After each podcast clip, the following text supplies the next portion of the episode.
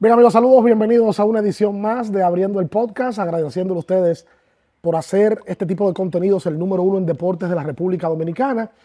Nosotros nos hemos acostumbrado a complacer peticiones y el invitado de hoy, cantidad de gente, pero no solamente de Águilas Ibaeñas, sino de otros equipos, lo había pedido. Un hombre que fue campeón con las Águilas, que fue novato del año, que fue campeón de Serie Mundial, que fue a tres Juegos de Estrellas y que tiene que ser uno de los peloteros dominicanos con menos tasa de rechazo, independientemente de que le hacía daño en el play al contrario, el contrario lo respetaba por cómo él se entregaba al juego. Con nosotros, Rafael Furcal. Si usted va a Loma de Cabrera y dice Furcal, no lo conoce nadie. Tiene que decir la pincha. gracias, gracias. Rafael, para nosotros es un honor que tú estés con nosotros. De verdad que aquí queremos decir que hicimos esto bien rápido. Tú accediste, nos recibiste en tu casa.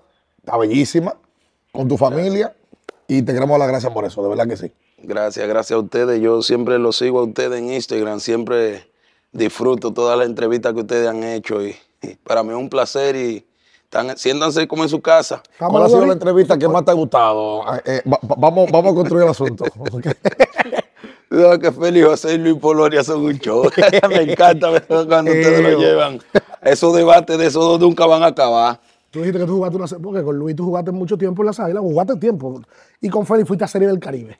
¿Y qué era? ¿Cómo era Félix como pelotero Fulcal en ese momento? Pero Félix está llamando ahora mismo. ¿Otra vez? ¿En serio? Porque ahorita hablamos en videollamada. Exacto. ¿Qué fue lo que te dijo Félix? Félix? que yo me quité 10 años.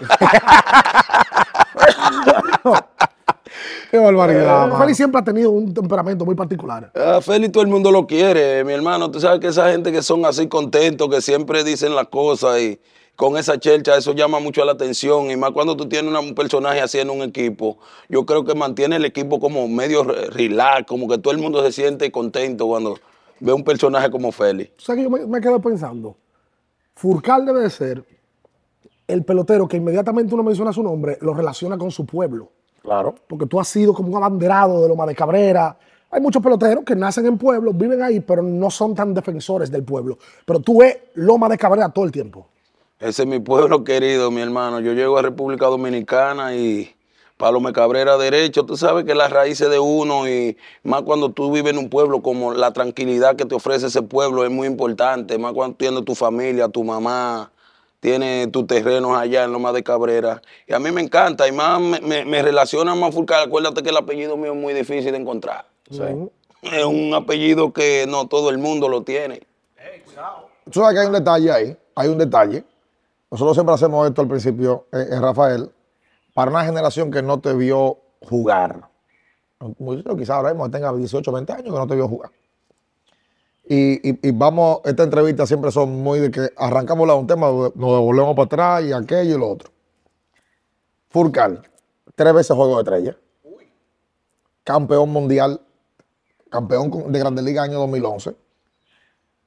12 playoffs, postemporada. Novato del año en el 2000. Campeón en Lidón. Campeón Serie del Caribe. ¿Qué, ¿Qué te faltó a ti? Miembro del pabellón de la fama del deporte dominicano. ¿Qué le faltó a Rafael Furcano? Yo, yo comencé a contar y dije, porque no, no le faltó nada en la pelota. Eh, ¿Qué te digo? ¿Qué me faltó en la pelota? Me faltó un poquito más de salud, que yo creo que yo pude dar más, un poquito más de mí si la salud me hubiese acompañado un poquito más, pero me retiré feliz de un día, tomé la decisión de retirarme y, ya me retiré feliz, me retiré contento porque hice todo lo que se necesitaba para un juego, como tú dices. Gané lo último que me faltaba era una serie mundial, porque no importa que tú juegues la superestrella que tú has sido, si tú no ganas una serie mundial, tú te vas como vacío. Exacto. Yo creo que esa es la graduación de un Grandes Liga, cuando tú ganas la serie mundial y la gané y... ¿Qué te puedo decir? Además, Furcal tuvo una generación Furcal era de las mejores piernas que había en Grandes Ligas.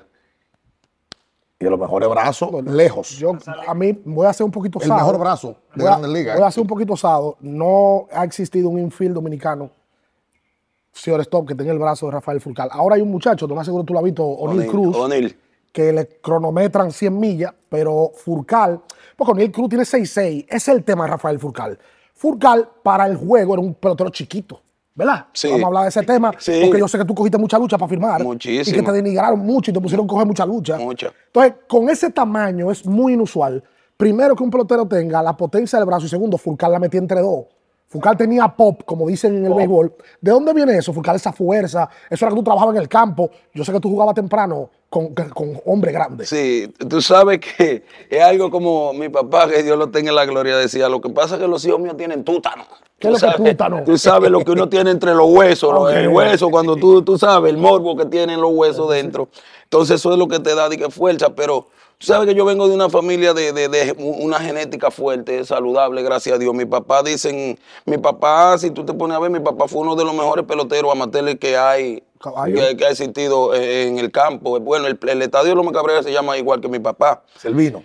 Silvino Furcal, exacto. Entonces, ¿qué yo te digo? Uno creció, tú sabes, bebiendo leche y cayéndole atrás a la vaga cuando yo cogía para restauración, cayéndole atrás y, y trabajando fuerte y ¿Qué te digo? Cuando yo llegué al escogido, Juan Melo decía lo mismo. Juan Melo me decía, coño, yo creía que tú eras un jockey, un hombrecito que tú lo que dabas era machucón y corría. Digo, sí, dile que echen para adelante, que lo va a volar. y a mí me encantaba, tú sabes, me encantaba, principalmente cuando yo llegué a Grandes Ligas, mis primeros años. A mí me encantaba que no conocen a uno, yo lo que di un honrón en todas las ligas menores.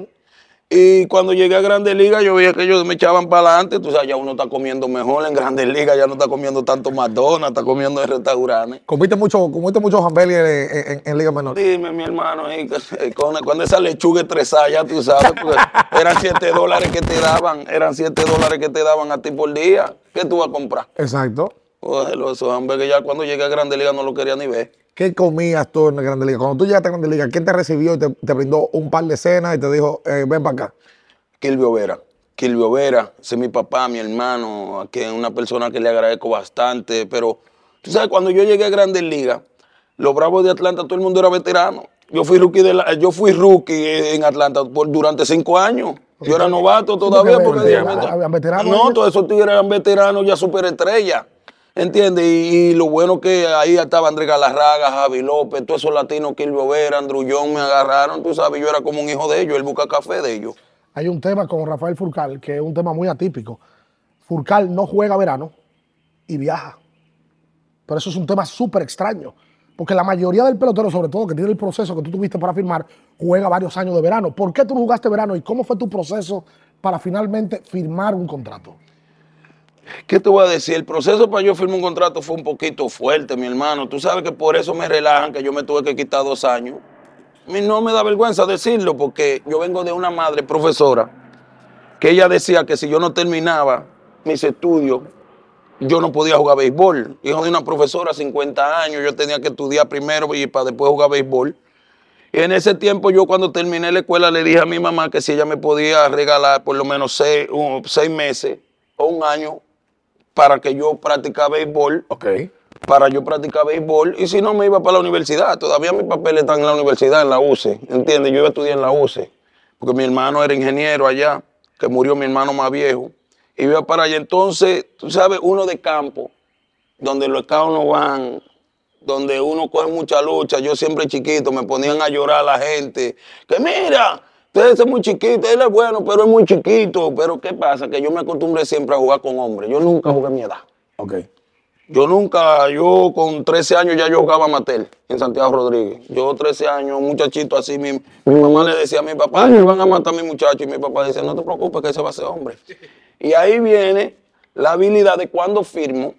Tú sabes, cogí mucha lucha, René, eso era vuelta. Yo duré casi con los Bravos de Atlanta ocho meses para ellos firmarme, que mira, que el otro, hasta el último día le dije, mira, o me firman o me voy. Y vino Félix Francisco yendo ese juego, un juego en los japoneses y batía de 4-4. Y ahí René vino y me dijo, dos mil dólares, te voy a dar dos mil dólares. René, dame algo más. Y me dieron cinco mil. Y ahí Tú sabes que los Bravos de Atlanta tenían un, buen programa en San Pedro, que donde se jugaban cuando llegaban los peloteros viajantes después de la temporada en octubre, septiembre, octubre. Exacto, hacían un buen programa y jugábamos con los japoneses, jugábamos con todos esos equipos. Y yo llegué, dime, yo lo que pesaba 143 libras con 5 7, 5 8. Ya tú sabes, 143, cuando yo llegué, Pedro González lo que dijo, ah, estos cabos se están volviendo locos, mandando todo esto yoki para acá. Mi hermano, no, eso fue una... para eh, No, eso fue una puñalada, porque él no me había visto bien, y yo llorando, se me salieron las lágrimas, y me digo, yo no se preocupe, que mañana cuando usted me vea tirando, yo lo voy a decir. Ya tú sabes, cuando llegamos al otro día, mi hermano, que estamos haciendo infiles de play, todo el mundo se para el play. Bueno, yo me montaba, que ya tú sabes que esa bola para allá. Y, y cuando yo me embalaba, ¡oh! Y, y yo aprendí a batear a la izquierda, fue ahí. Yo no soy batear a la izquierda. Ok. Sí, después o sea, de firmado. firmaron bateando a la derecha. La, la derecha. Y ya. Y sí, yo aprendí a batear a la izquierda y me dijeron, como tú corres, vamos a ponerte a batear a la izquierda, Gindo me dijo. Y rompí ahí, ya tú sabes, yo daba machucón y los tipos se descuidaban, era seis, para segunda, para tercera. Entonces ahí, ¿qué pasa? Que para esa fecha llegan los americanos, vienen a ver lo que van a viajar, y cuando ellos nos ponen a todito a correr por posición, todito nos ponen a correr por posición, sobre todo por sobre todo, los segunda con segunda, segunda y sobre todo juntos, pero nadie quiere correr conmigo. Yo ya tú sabes. Difícil. Nadie, no, los sobre todo, bueno, cuando nos ponen a correr, yo dejo a todo el mundo votado. Yo hice como 6-4, 6-3. Deja a todo el mundo votado. Entonces, cuando empieza el juego, estamos jugando, a mí no me meten al line, no. Entonces viene uno que es jefe de Arizona, se llama Derry Laniel, él haciéndome el cuento el otro día. Y me dijo, y él bajó, cuando le pasaron el line y no me vio, y, me di- y él fue y le dijo a Pedro González, yo quiero verlo a él, el que más corre, porque él no tiene el line De ese Pedro González que tú te refieres, el mismo pelotero. Don Pedro, don Pedro González, sí, ese capitán, mismo, el capitán el gran capitán, don. Pedro González. Y ellos vinieron y le dijeron que me querían a mí en el line. No, bueno, Dios es tan grande, vine ese día, batí de cuatro, tres, me robé tres bases, ya tú sabes. Al otro día el gringo volvió y dijo que me quería a mí. La cuestión, para no alargar el cuento, en 13 turnos di 11 hits. Y me robé como seis bases en tres días, lo que ellos tuvieron ahí. Entonces, que yo tenía una rutina que la aprendí desde el campo, alando goma y subiendo escalones. Yo siempre, después de los juegos, tenía una rutina de que a mí me gustaba subir escalera 12 veces. Subir la escalera después de juegos. del juego. Después del juego, yo me quedaba solo, todo el mundo se iba y yo me quedaba solo, porque era una rutina que la aprendí desde Lome Cabrera con quien me ayudó, Vidal Ulloa. Entonces yo me quedé subiendo la escalera en el estadio en San Pedro y ellos tenían una reunión y ellos, yo ni sabía que ellos estaban ahí para que tú veas cómo es la pelota, que tú nunca sabes quién te está chequeando. Así. Ellos estaban allá y él salió de la oficina y se quedó mirando y fue y le dijo a Pedro González, tú ves, pelotero así que yo necesito en esta organización. Mira el tipo, terminó el juego y mira cómo él se queda trabajando. Ese tiene hambre de jugar pelota. Ellos se fueron como al mes, yo batí, acabé, me fui para Lome Cabrera, seguí trabajando y allá me llamaron que tú vas a viajar. Los Bravos de Atlanta, eso no existía antes. Tú tenías que jugar verano con los Bravos de Atlanta obligado. Yo fui de los primeros que viajó sin jugar verano ni nada. Y ahí me mandaron para acá.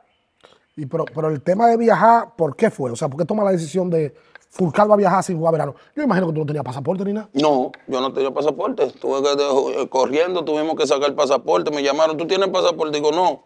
Tuve que salir huyendo a buscar un pasaporte y a los cinco días me mandaron para acá. ¿Qué sucede? Que parece que se abrió la suerte de que alguien seleccionó Ok.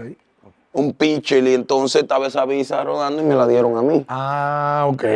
Ah, porque cayó con suerte. Sí, ¿te entiendes? Pero ya, yo me tenía, ya yo me tenían presente de mandarme a viajar, pero que habían peloteros que tenían dos y tres veranos, que estaban por encima y lo querían poner por encima de mí, pero Derrick Laniel dijo, no, es el que yo quiero que venga. Y el viaje aquí, Rafael, cuando tú llegas aquí, tú dices, "Cónchale, esta cultura nueva, Sin saber, saber hablar inglés para nada. Nada.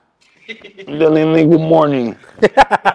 Oye, no, el primero, tú sabes, yo del campo en Lome Cabrera, cuando yo había visto de que un hamburger en Lome Cabrera, pizza y vaina. No, nunca. Cuando yo llego por aquí al aeropuerto de Miami, eh, tú sabes, unos campesinos, yo llevo medio, tú sabes, mucho, tú sabes, coño.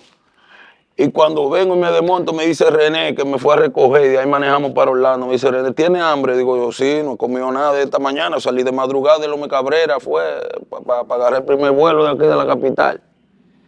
Y cuando llegué ahí me dice, René, ¿tiene hambre? Me acuerdo yo que René se paró en Wendy's. Ese fue mi primer recibimiento. Cuando yo veo, dice, ¿tiene hambre? Vamos a pararnos. Y cuando yo veo estos hamburgues, digo, mierda, esa vaina sí se ve bonita.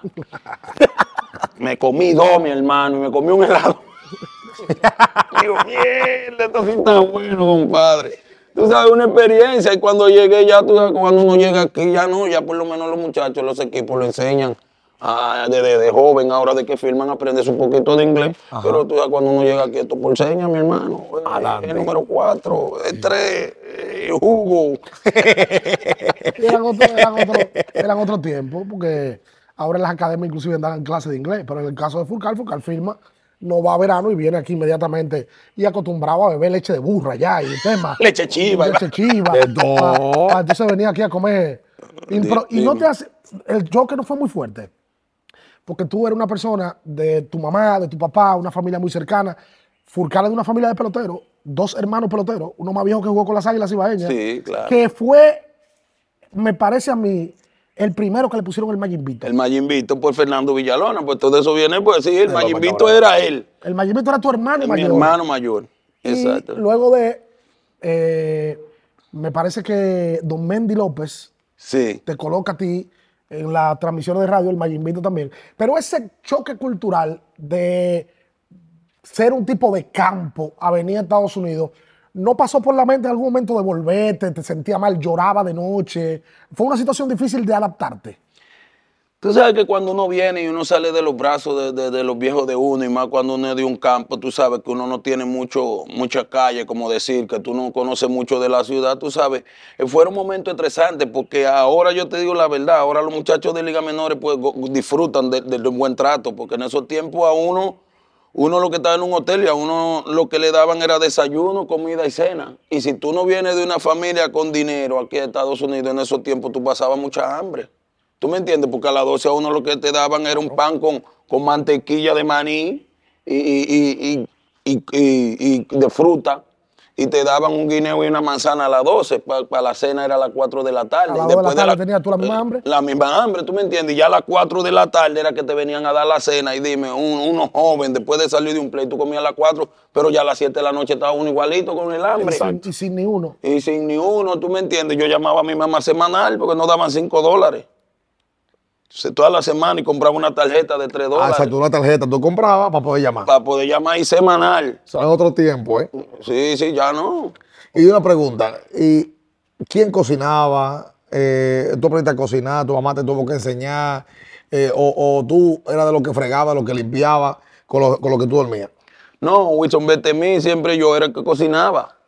Tú sabes que esa tarjetita uno lo usaba cuando uno llegó aquí. Yo llamaba a la vieja, dime vieja, ¿cómo es la vaina? Y ya, y yo me fui ya. ¿Con, con ya quién tú o vete a mí? Yo, yo, Betemí era el que fregaba. Yo Ah, ponía a Betemí a fregar, pero después aprende.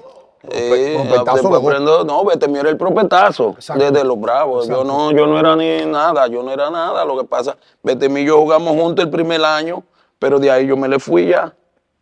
¿A qué, a qué tú le atribuyes tu éxito, Furcal? ¿Al, al trabajo? al trabajo. Yo creo que ser serio también y ser afincado y, y la meta que uno se traza, tú, tú me entiendes. Y dejar, en esos tiempos mi mentalidad era yo trabajar duro, trabajar fuerte y, y eso fue algo que me ayudó bastante. Eso fue aprendido de tu papá, ese, ese- esa ética.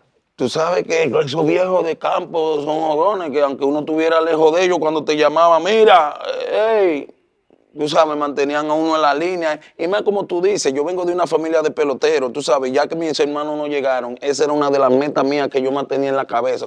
Aquellos no llegaron, yo tengo que Yo tengo llegar. que llegar. Yo tengo que llegar yo me fajé. Yo te digo, yo terminaba la temporada aquí, me iba a República Dominicana y así mi mismo entrenamiento que hacía cuando no estaba filmado. Espérate, yo quiero pensar, Furcal, que una de las condiciones que tú tienes como ser humano es la fortaleza mental, te lo digo.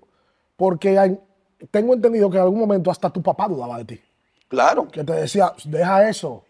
Y tú seguir, habla mucho de tu fortaleza mental. Que cuando tú pasabas con una goma por la calle López Cabrera, te voceaban. Y este loco. No, muchacho. Entonces tú tenías todas, todo en contra para dejar la pelota y te mantuviste y mira la carrera que tuviste.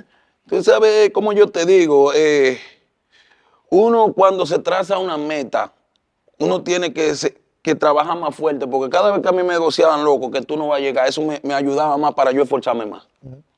Cuando yo me acuerdo que cuando Vidal Ulloa y yo a las 5, 7 de la mañana, Alando Gómez en la, carrete- en la calle de Loma de Cabrera, que cuando eso no estaban asfaltadas, que eso era un polvazo, muchachos, un polvazo por la mañana, ya tú sabes. Me acuerdo yo que cuando iban bajando para la escuela, mucha gente, mira, estos dos se están volviendo locos, a locos van a parar. Y yo lo que le dije una vez a Vidal, le dije, tú ves esa gente que no están llamando loco, un día ellos van- me van a mencionar a mí por mi nombre.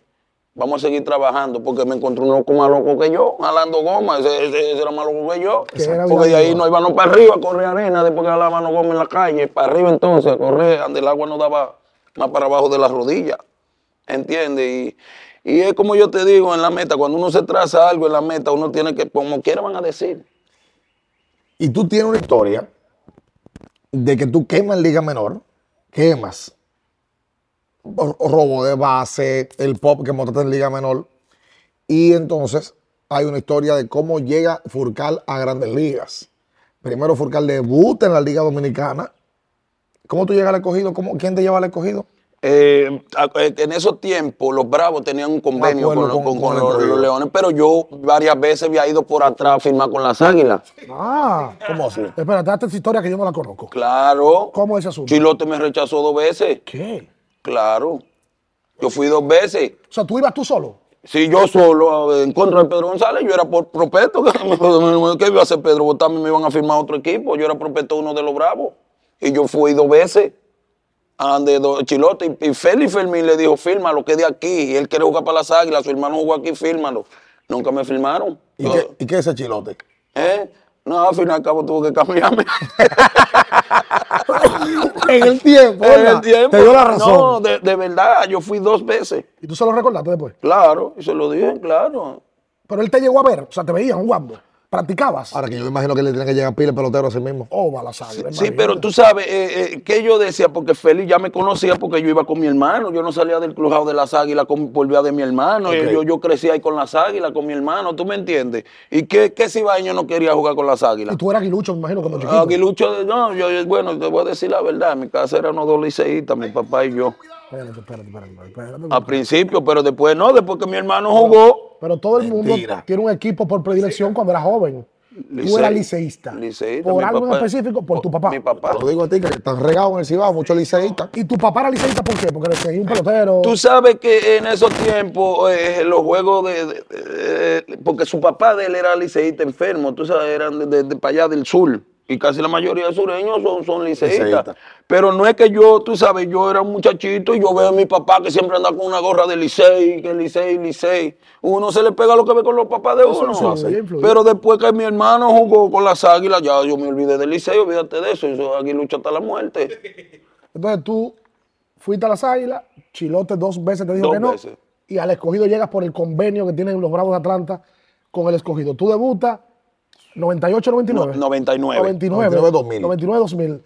Un año antes de ir a Grandes Ligas. ¿Qué tanto te ayudó el invierno para tú luego debutar y ser novato del año? Mira, te voy a decir, como ustedes dicen, voy a un chin para atrás. Quizás si yo hubiese firmado con las águilas no me hubiese metido a Grandes Ligas tan rápido. Porque no Porque hubiera no podido hubiese podido jugar. Ay, ¿co- ¿dónde? Miguel Tejada, Tony Batista, eh, El el Gatico. Todos esos ve- veteranos, yo muchachitos no me iban a dar la oportunidad. es verdad. Y yo te lo digo la verdad, yo le agradezco al escogido que quizás ellos no se imaginan. Al escogido le agradezco mi carrera, porque si el escogido no me hubiese puesto a jugar, me da la oportunidad hasta que llegara Nefe en diciembre, nadie me iba a conocer. Bueno, yo que batí entre 48 ese año y me robé 96 bases En Liga Menor. en Liga Menores, prospecto número uno de los Bravos. Ya. Pero que, eh, claro, yo me robé 103 bases ese año, pues me robé 7 en los playoffs, fuimos campeones, Brian Sneak es mi manager.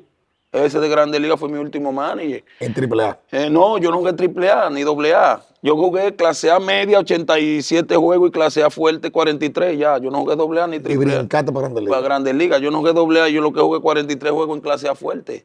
¿Entiendes? Ah, entonces tú terminas ahí y arranca para el invierno. Entonces, yo iba para la Fort Lee, para, para de Arizona. Yo iba para Arizona.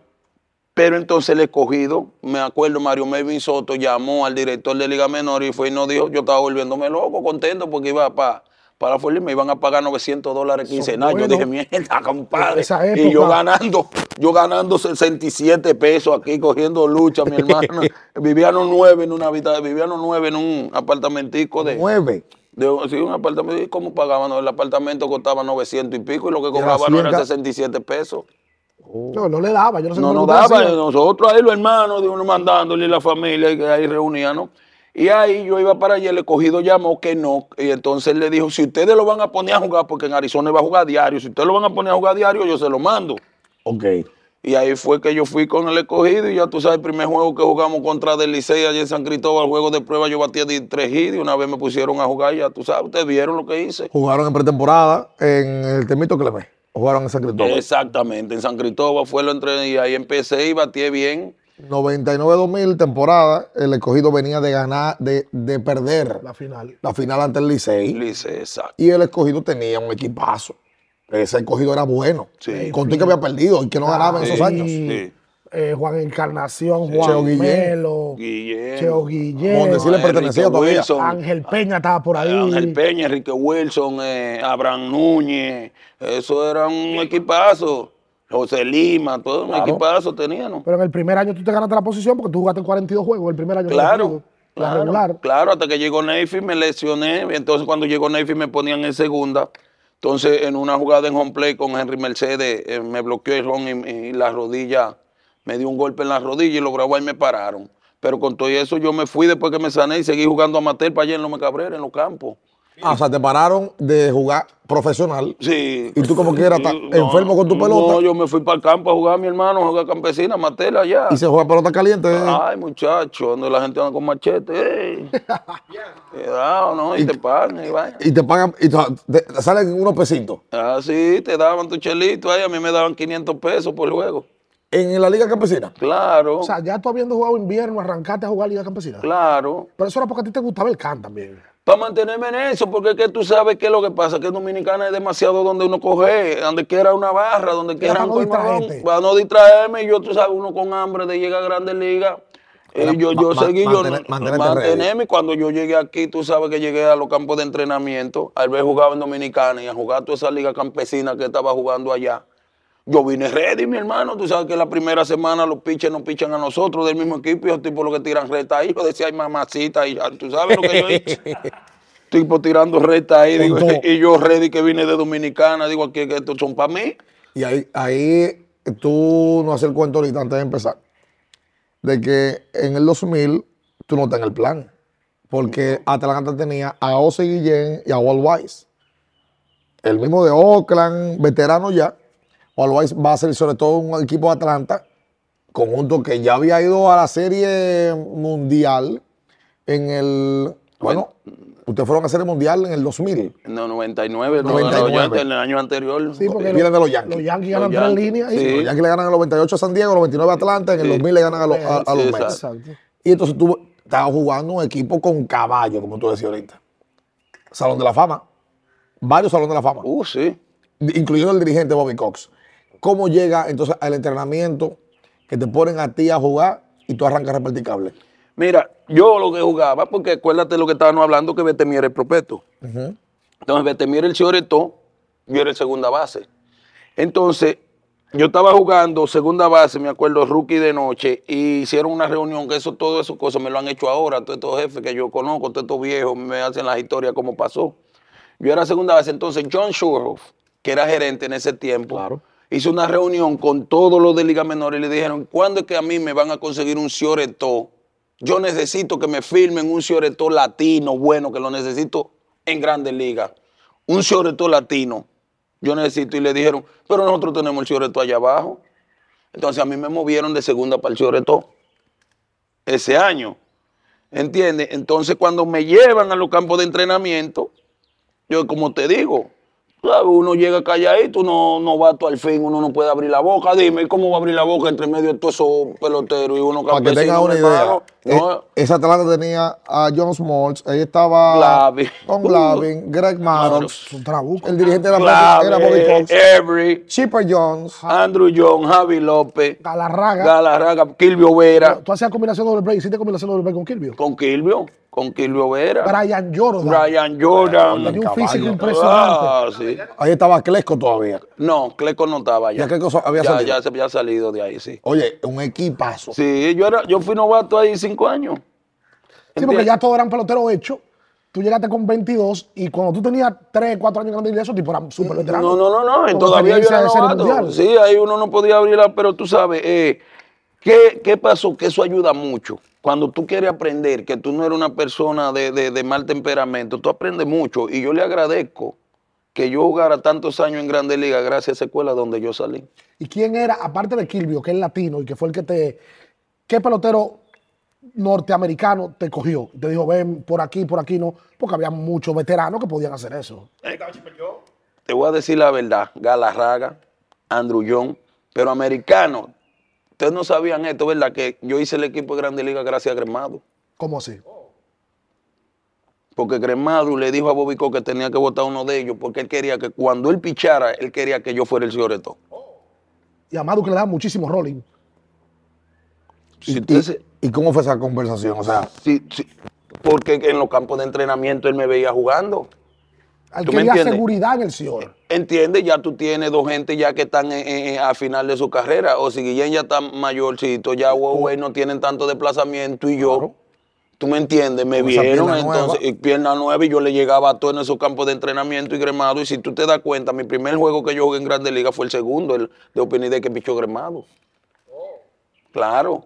¿Y eso, cómo tú te enteraste de eso? ¿Él te lo dijo? ¿Te lo dijo algún coach? O sea, un coach, Paco Rales me dijo, oye, Fulano te quiere a ti. fulano te quiere a ti. ¿Y él- cómo era Maddox? Porque se ve un tipo muy, muy introvertido en su lado. La Dicen, ah, hay unos mitos de que Madu andaba con un psicólogo personal y que qué sé yo cuánto. ¿Cómo era Madu como persona? Mentira, la perso- el hombre más ratrero que tú puedes ver en béisbol. El hombre que más chenchero tú puedes encontrar Mentira. en béisbol. El Maddox. profesor. Mira, eso es ahora que yo veo que los peloteros cogen tanto. un ejemplo, el pitcher que va a abrir hoy, llega al play, se pone unos headphones, unos audífonos ahora y llega al play, no quiere hablar con nadie. Ese tipo andaba, se ponía a chaguear el día que él pichaba, el tipo chagueaba, bateaba, se ponía a chaguear y se quitaba el uniforme y andaba en licra el día, eh, eh, el- el día entero, eh, el día que iba a pichar, para que ustedes sepan. Y descalzo, ese tipo nunca lo vi bañarse con, con una chancleta, siempre descalzo. Y era heavy con, con, con la gente. Te eh, estoy hablando de un ratrero, en serio ahí en el juego, un tipo nice, Sí, uno de los él- mejores tipos. Porque él vendía otra imagen en el juego. En el juego, pero ese tipo es el más ratrero que tú puedes ver. Y, y- y- y tiraba para adelante, hacía coro, porque uno lo ve como que uno lentecito, un ingeniero. Un tipo que iba de El profesor. Oye, yo lo veía. Maddox. Yo me imagino a Madu del box jodedor. a su habitación. Más nada. El tipo más jodedor que ustedes podían ver en su vida. Ahorita. Ese es el mejor pitcher que tú has visto, Fulcal. Coño, Yo, yo he visto bueno, mi hermano, porque. Con control te voy a decir la verdad, porque un John Small había que verlo. Ah, que tú lo viste a los tres. Allá, uno tras el otro. verlo. Tú me entiendes, eh, jugué con Clayton Kershaw en los Dodgers. Oíste, ju- jugué con un Carpenter en San Luis, Chris. esos tipos, Chris Carpenter, pero te voy a decir la verdad. eh, Al Mulder también en San Luis. eh, El zurdo. Mulder. sí, sí, yo no jugué con, eh, con ese. En San Luis. No, Ah, mira. no, yo no jugué con eso. Yo jugué en San Luis del 11 al, al 13. Al 13. Sí, pero esos tipos, pero Gremado, te voy a decir la verdad, ese tipo era tan tal que los bullpen de él eran, él no hacía más de 20 picheos. Y él le ponía a Eric Pérez por la macota y él tenía que tirar 5 picheos ahí que cayera. Si no lo, si fallaba uno, volvía para atrás otra vez. Cinco más. El tipo nada más te tiraba 5 picheos pegados, 5 para afuera, 5 cambios, derecho, nos vemos.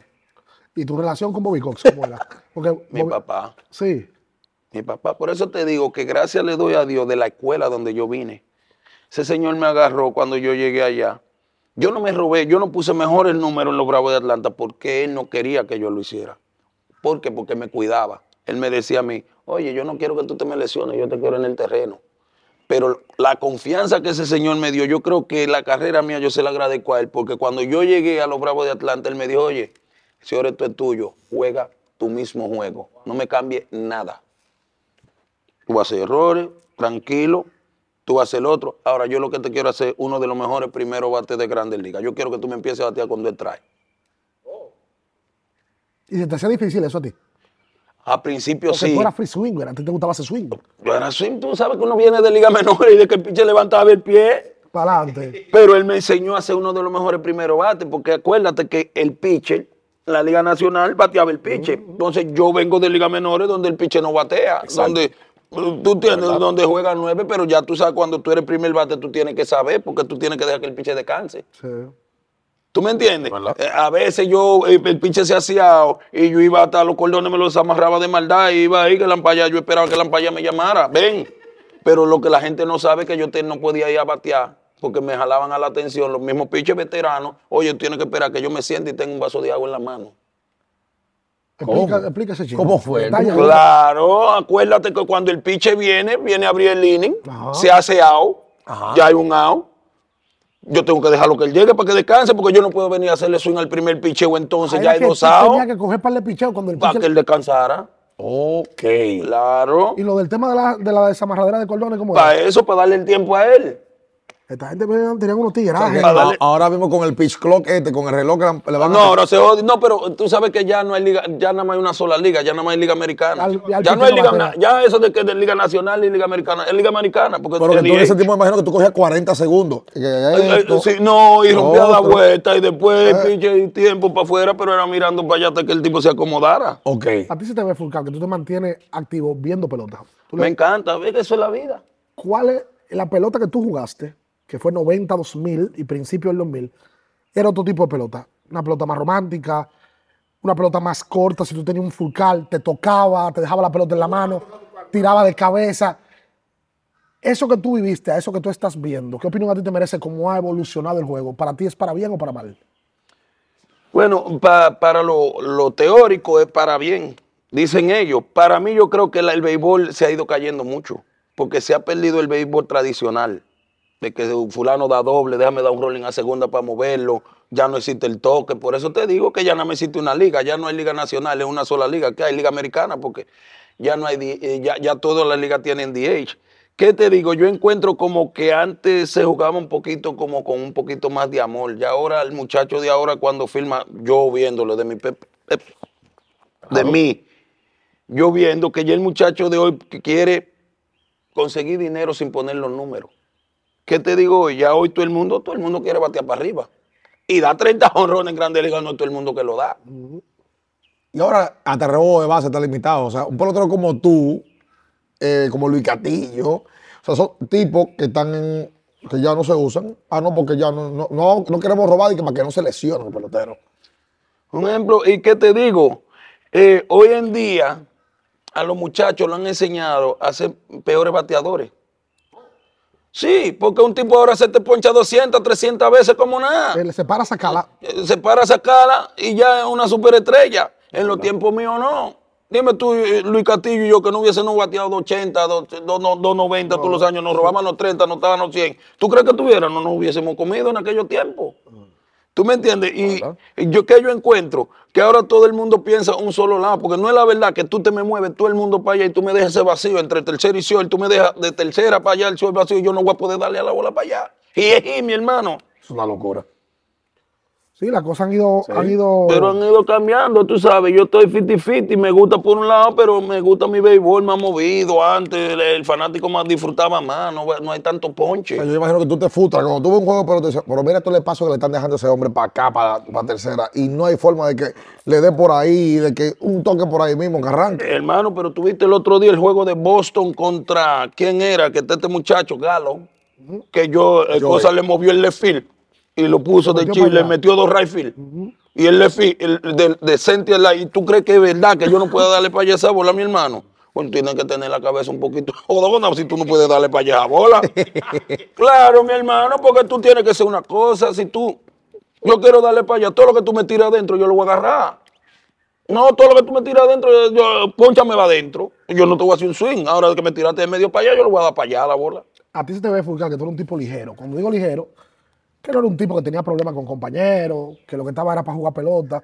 Pero en más de 10 años en el negocio aparecen situaciones. ¿Tú tuviste algún encontronazo con algún pelotero americano que llegaba al play no te saludaba, que te, que te quería poner las cosas difíciles, que te subestimaba? ¿Llegó un momento donde pasó eso? Tú sabes que siempre uno se encuentra mucha gente así, pero yo vivía mi vida yo. Yo no, yo no, yo no jugué béisbol para ir hacia mitades. Yo, yo fui a jugar a ganar. Tú no me quieres saludar, perfecto, tranquilo. Ahora yo, voy yo, voy- yo, voy yo me voy a fajar ahí adentro para poner mi número. Claro, tú vas a encontrar mucha gente. Un ejemplo, yo jugué con un Jeff Kent que duraba no tres meses sin hablarnos. El segundo y yo porque no le gustaba hablar. Jeff Kent no hablaba con nadie. Ustedes hacían combinación de doble play en los Dodgers y ustedes duraban tres meses y no hablaban. Y no hablaron porque no me hablaba a mí. Yo trataba de hablarle y no me contestaba. ¿Qué voy a hacer? No me puedo volver loco. ¿Y cómo hacían? la- Ahora, tremendo pelotero. ¿Y cómo hacían? Eh, Ah, seña, lo tienes tú, lo Seña tengo yo ya. maná. Después y de- más nada. Después del juego usted se bañó para su casa y yo para la mía, porque eso sucede. Porque... Sí, mi hermano, es que, oye, es como tú me preguntas ahora mismo, ¿tú tienes muchos amigos de grande? No, yo tuve muchos buenos compañeros, pero muchos buenos amigos tú no haces béisbol. Amigos tuyos, por ejemplo, que tú dices, fulano y fulano son amigos míos. Albert Pujol, Yadier Amigo tuyo. Molina, Carlos Beltrán. Esos son tipos, el mismo Manny, lo llamo, eh, me agarran siempre el teléfono y se mantienen llamándome. Esos son mis amigos. Amigo tuyo. Amigos Sí, míos. pues yo me imagino que tú jugaste con muchísima gente, que tú ni te acuerdas. Ah, pero yo jugué con fulano en tal año, en tal John, equipo. Andrew John me llama siempre. Chipper, no, Chipper, ese era uno de los peloteros también, tú sabes que era un poquito incómodo, pero el otro día me sorprendió porque eso significa que yo me gané el respeto de él. El juego que jugamos, el otro, que jugó Dominicana, ¿se acuerdan el otro día? Ajá. Eh, durante el juego él salió, de- le dijeron full carta y él salió y se metió para allá, para la fanaticada a abrazarme. Ah, sí. Sí, Pero cuando era el pelotero eh, tenía su temperamento. Tenía su temperamento, pero coño, es que el rubio era tan bueno que había que aguantárselo. Porque. Indiscutiblemente, el- uno, Dime, uno de los los. Yo no he visto otro mejor que él, ambidestro. Yo te voy a decir la verdad. Cuando yo veía ese rubio, que yo estaba en lo bravo, que ese rubio llegaba y se estaba amarrando la guantilla y yo miraba para atrás, igual que envasarse Fuki para anotar, porque el rubio está para lo de él. ¿Es verdad? ¿Quién, mi hermano? Sí, la, la traía, la traía. Oye, O sea, tú tienes un compromiso de, bueno, ¿qué pasa? mi hermano, pues, ese tipo te traía como sea. Ese tipo, o- oye, ese, ese tipo te traía como sea. Era un pelotero. Era, era un pelotero. ¿Quién?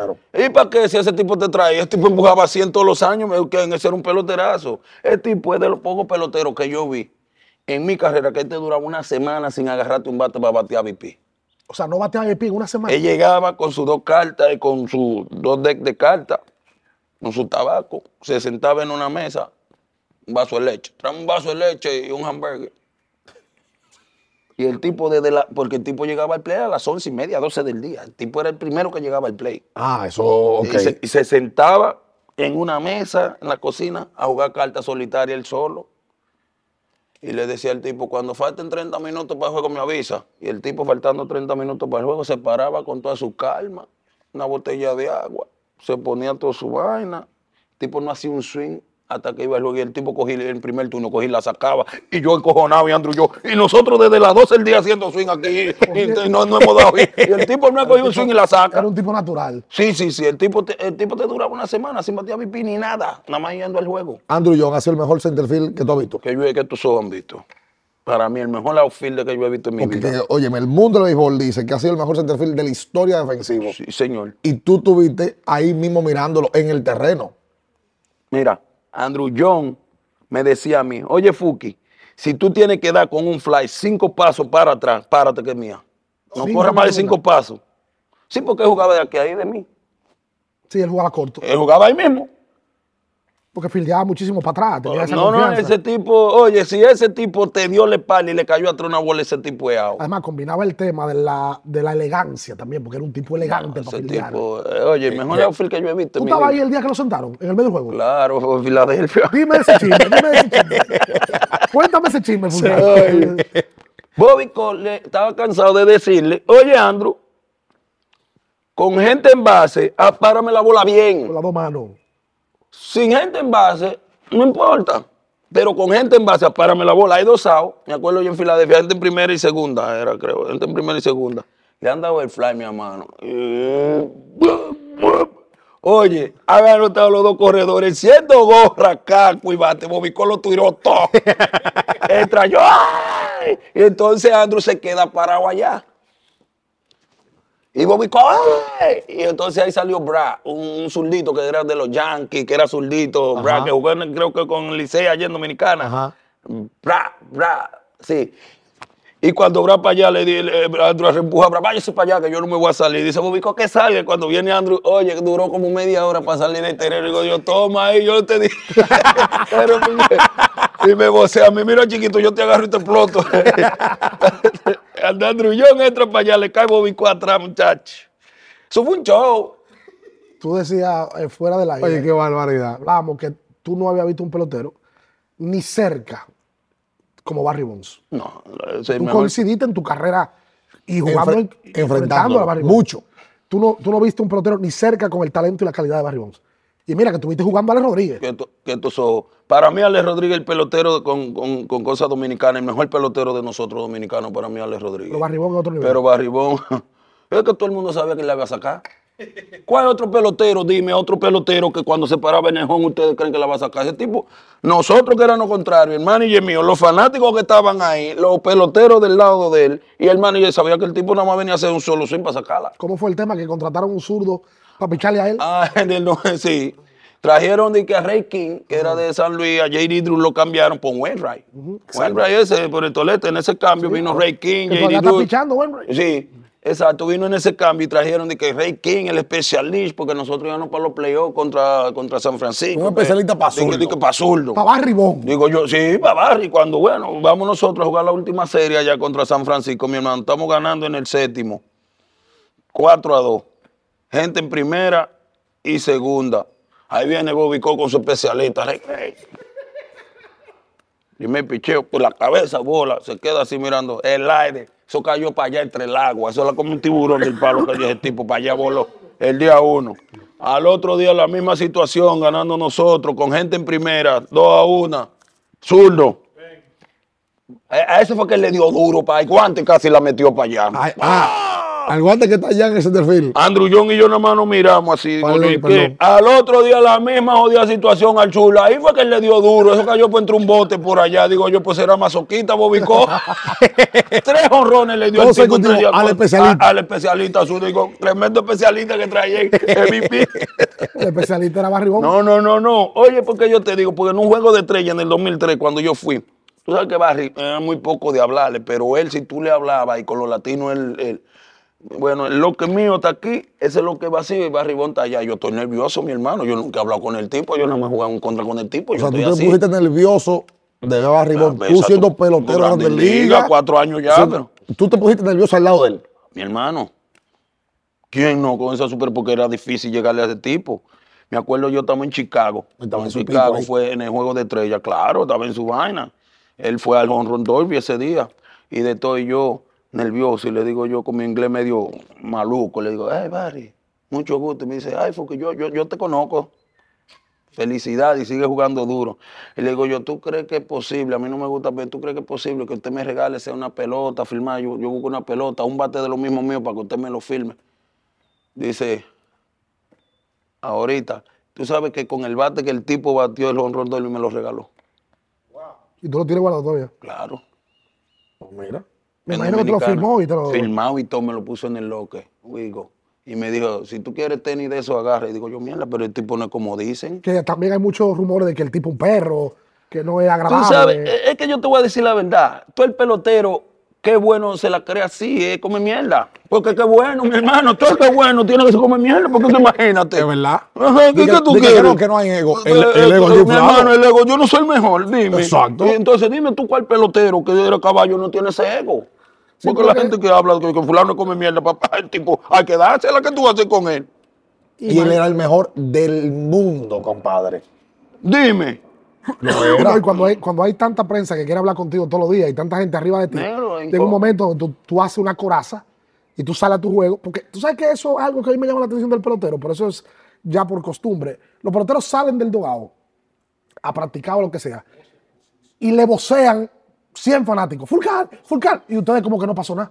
Eso es costumbre. Claro, tú sabes que uno se va acostumbrando, uno se va acostumbrando hasta lo que te vocean cosas feas.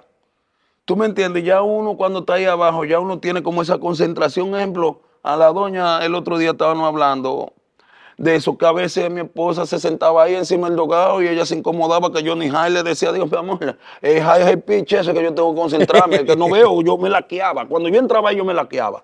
Y ya no había nada. Yo me laqueaba porque si tú eres bueno, yo siempre, nunca le di crédito al contrario. Tú me preguntas a mí que cuál fue el mejor piche que yo me enfrenté en la ampalla. Para mí no había piche bueno. Porque somos todos grandes ligas. Él Porque tiene una bola y un bate. Ahora me enfrenté a caballo. No, Roger A Clemens, piche Randy bueno, pero yo no podía. Es que yo no puedo perder el pleito sin echarlo, mi negro. Un ejemplo a Pedro Martínez. Te va a pichar Pedro Martínez. Y tú con el miedo, con Pedro va a pichar hoy. O te fuñiste Pedro va a pichar. Ya tú eres out. Exacto. Que me ponche peleando. Porque por eso que yo insisto que el tema tuyo de carrera es mental. Claro, Es la fortaleza mental. Eso, eso siempre decía, tú sabes cómo me llamaban a mí, Bobby Coy, la Rus, el rooster, el gallo. Porque a mí me gustaba cuando llegaban a los playoffs, que el, que el equipo contrario estaba bateando, yo era el primero que salía y salía con mi pecho alto, para que ellos me vieran también a mí cuál es el problema. A echar vaina. Claro, negro, porque el, el 50, no, que el 50% del aguaje. Y 50%. tú eras, tú eras medio fantamosón, Fulcar también. Claro que sí, tenía y- mi- claro, mi negro, tenía que dármela porque yo eh, roca, pero no, mi negro, porque es que yo decía que ahí adentro nadie era mejor que yo. Además de que tú tienes el tema de que tú eras chiquito. Pero tú con el bra- tú, tú desafiabas con el brazo. Ah, sí. Tú dejabas que corrieran, A tipo. mí me encantaba. Yo usaba mi brazo. Que lo, que lo, deja- lo dejaba correr los tipos. Ah, eh, toma, yo confiaba en mi brazo. Y no había yo- primera base que te decían, hey, bájale el tiro. a ¿cómo- la raga yo le rompí un dedo. ¿Cómo va a ser? Claro. El pulgar de- del. Sí, porque a mí las bolas no se cabían, las bolas mías subían. Mm. Yeah, yo tiraba la bola bajita y a veces tú pensabas que ya iban a picar y al final hacían. ¡pum! Ay, mi madre. Y a Alan Roach le, le desbaraté casi una muñeca también. ¿A quién? Alan La Roach, el Oh, sí, a la Roche, claro, Sí, claro. ¿Cómo fue tu salida de Atlanta, Furcal? Pues tú duras en Atlanta desde el 2000 al 2005. Pero antes de yo no creo, yo no me quiero ir a Atlanta, porque hay un capítulo de tu carrera que es archiconocido. Yo lo recuerdo muy bien, porque yo iba al play, yo tenía que tener 14 años, 15 años. Eso fue en el año 2001. 2001. 2001. 2001. No, en el 2000. Lo que La, me la pasó. ¿Tu situación. de novato fue? No, en el 2004. Sí, 2004. 2004. Un año antes de salir de Tenía Atlanta. 18 años. Y yo recuerdo verte llegar en el play. Fulcano no está en el line-up. Pero Unfalia Morillo decía: No, no, no. Es que él tiene un compromiso. Él va a llegar. Y llegó Fulcal. Cambiaron el line-up. Fulcal llegó. Primer turno, doble a la pared. Segundo turno, línea. Tercer turno, triple. Yo, coño, pues esta vaina- este hombre es un loco. Lo digo porque quizás mucha gente no maneja o no recuerda de que te tuviste un tema de ma- manejo. Manejando, pues tomando, manejando. exacto. ¿Cómo fue la Sí, yo. Eso tú sabes, yo iba, estábamos cenando, Betemir, Wilson yo, estábamos cenando esa noche y fuimos a un restaurante. Y habíamos salido del restaurante, pero Betemir se estaba quedando al lado del play en un hotel. El restaurante era en Bosque. Entonces yo nos habíamos tomado un par de botellitas de vino. No, no, no, no hay que mentir, ya yo me retiré y no me da vergüenza porque está en la historia. Eso es mi historia, mi vida. Y yo fui a llevar a Betemí y de allá para acá hay una curvita, hay una curva en la, en la 85 de Atlanta. Cuando yo voy ahí, yo no me di cuenta y yo iba como 10, 15 millas por encima de, de- del cosa. ¿Tú entiendes? Y el policía ahí me paró, normal, y ahí me llevaron. Entonces me suspenden la licencia y me pusieron a hacer uno, un 120 horas de community service, tú sabes, a Exacto. trabajar para la ciudad. Entonces por eso era que yo todos los lunes, cuando estaba con el escogido, yo todos los domingos después del juego yo volaba. Ajá. Y entonces llegaba los lunes. El, el lunes en la mañana y yo agarraba el primer vuelo que salía después de Atlanta, yo salía como a las 12. Por eso era que tú me veas que yo siempre llegaba tarde al, Al play juego antes del martes. juego, pero jugaba ese mismo día. ¿Qué tanto te afectó eso mentalmente? Porque eso sale en los noticieros, en ESPN, salen los artículos, agarraron al pelotero Rafael Furcal. Y si te llamó Bobby Cox, si ¿Qué- te llamó algún pelotero. Todo ello, todo, todo. Pero tú sabes qué pasa. Ellos me dieron tremendo apoyo y eso me hizo hacerme más, ayudar más en mi personalidad y darme más apoyo para yo creer más y cuidar más mi trabajo. Eso me ayudó a hacer, eso me ayudó a crecer. Tú sabes, yo un carajito de Lome Cabrera, rookie del año, de un pronto, pa, y ese golpe me hizo aterrizarme. Ahí mismo. Entonces yo mismo dije, ven acá, la calle o el béisbol. Y, a- y- y Bobby habló contigo o algún pelotero te llamó y te dijo, oye, papo, suave, vamos para adelante. Todos ellos me sentaron y me dijeron, oye, tranquilo, ya tú sabes que eso no puede pasar más, tú sigue para adelante, enfócate ahora más, eso te va a ayudar más. Y mira, para que tú sepas, para que tú veas como tú dices de mi mentalidad, yo tenía que ir preso. ¿Por qué? Por el grado de alcohol. Sí, no, porque yo, eh, pues, exacto, por el grado de alcohol y porque, ¿qué fue? Eh, yo tenía que ir preso. La cuestión es, y nosotros fuimos a los playoffs ese año. Exacto. Nosotros fuimos a los playoffs ese año. Y tú sabes que es uno de los mejores playoffs míos. Vale, Contra Houston. Enfocado. Yo di tres honrones en esos playoffs. Y batí como 400. Enfocado porque estaba, tú sabes, yo dije, ya como quiera, eh.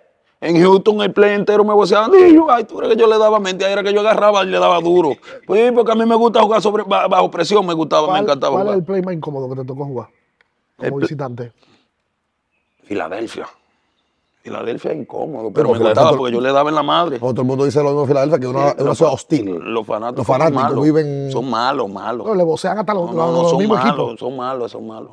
Son que, malos. que tú, tú decías algo y nosotros que hemos hecho varias entrevistas en los últimos dos años, se repite eso que tú dijiste hace un momento.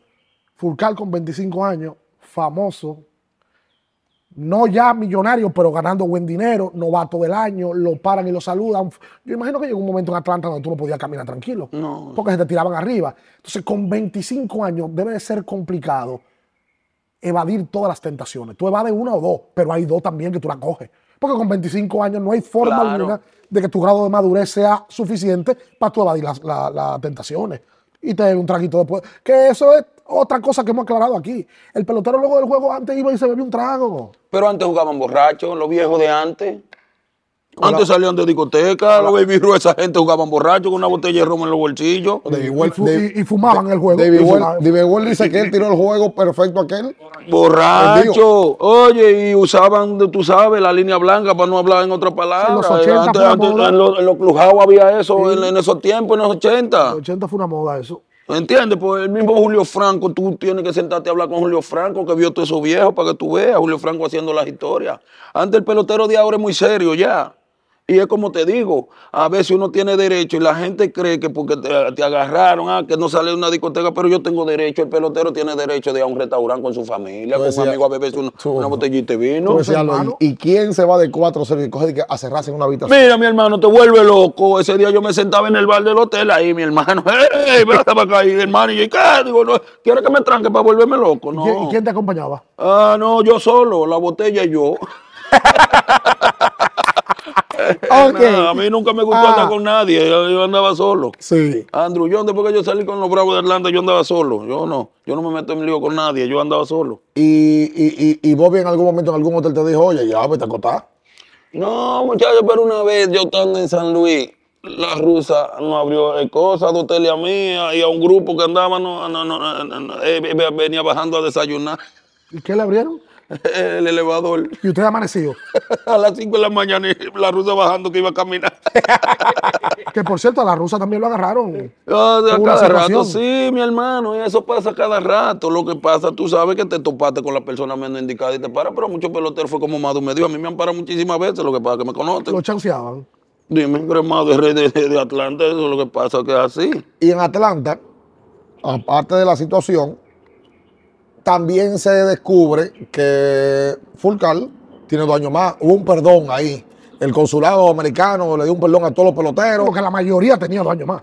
No, y, y- más años. ¿quién no se chapeaba? Todo el mundo. En la época donde tú firmaste, todo el mundo lo hacía. Todo el mundo se chapeaba y no, y no me avergüenzo tampoco de eso, porque si no tuviera yo que ingeniero con, con una bota toda sucia llena de cemento y vaina o algo, cogiendo lucha. ¿Tú querías ser ingeniero? Eh, Sí, yo quería ser ingeniero porque eso es lo que mi mamá y mi hermano querían. Y, pero es como te digo, mi hermano, uno pues mejoría hasta su casa dejaría. Además, tú sin saber, esa fue la recomendación que te hicieron.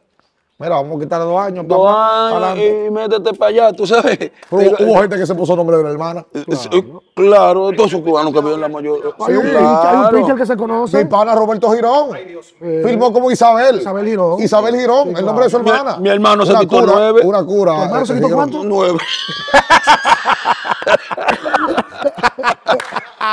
No, y no me da miedo decirlo. Tú sabes que, que cuando a mí me agarraron con esa cuestión de la edad, cuando van de Bobby ¿y ahora qué usted va a hacer? Fulcar? Pues yo estoy bateando 321 y llevo como 30 robadas. Y Bobby Coy, ahora que el muchacho lo descubrimos con edad, dice Bobby Coy mejor que ahora es más veterano. Ah, exacto. Después todo el mundo dejaron de joder. y Tiene él- dos años más. Hablaron de eso. Bien hecho. Le digo, ah, mejor que ahora es más veterano. Ah, y, y lo que él está haciendo en el terreno tiene que ver con, con edad. Ah, pues verdad que Bobico fue tu papá, Mi literalmente. mi pai, mi pai, ahí está enfermo, loco por verlo, pero él lo tienen en una casa, pobrecito, ya no está en su casa, lo tienen en un, Es un asilo. un asilo, el pobre viejo. Pero era bien, Bobby Cox, porque parece que Bobby Cox era como un cara dura. Oye, eh, ese viejo con todo el mundo, Andrew John y yo éramos los baby de él. Como los baby. Lo protegía. Nadie puede meter con nosotros Ajá. porque él decía que esos dos lo que... Te voy a decir una cosa, tal vez tú crees que todos los managers en Grande Liga no saben cuando el pelotero sale. La persona más, eh, oye, la persona más informada en un equipo es el manager. Los mismos policías, la gente lo llaman. Fulano salió, fulano. eh, Y Bobby le decían, Andrew John y Fulcar están en esta discoteca, Bobby anoche salieron. A mí no me importa, mañana ellos vienen y dan dos y cada uno.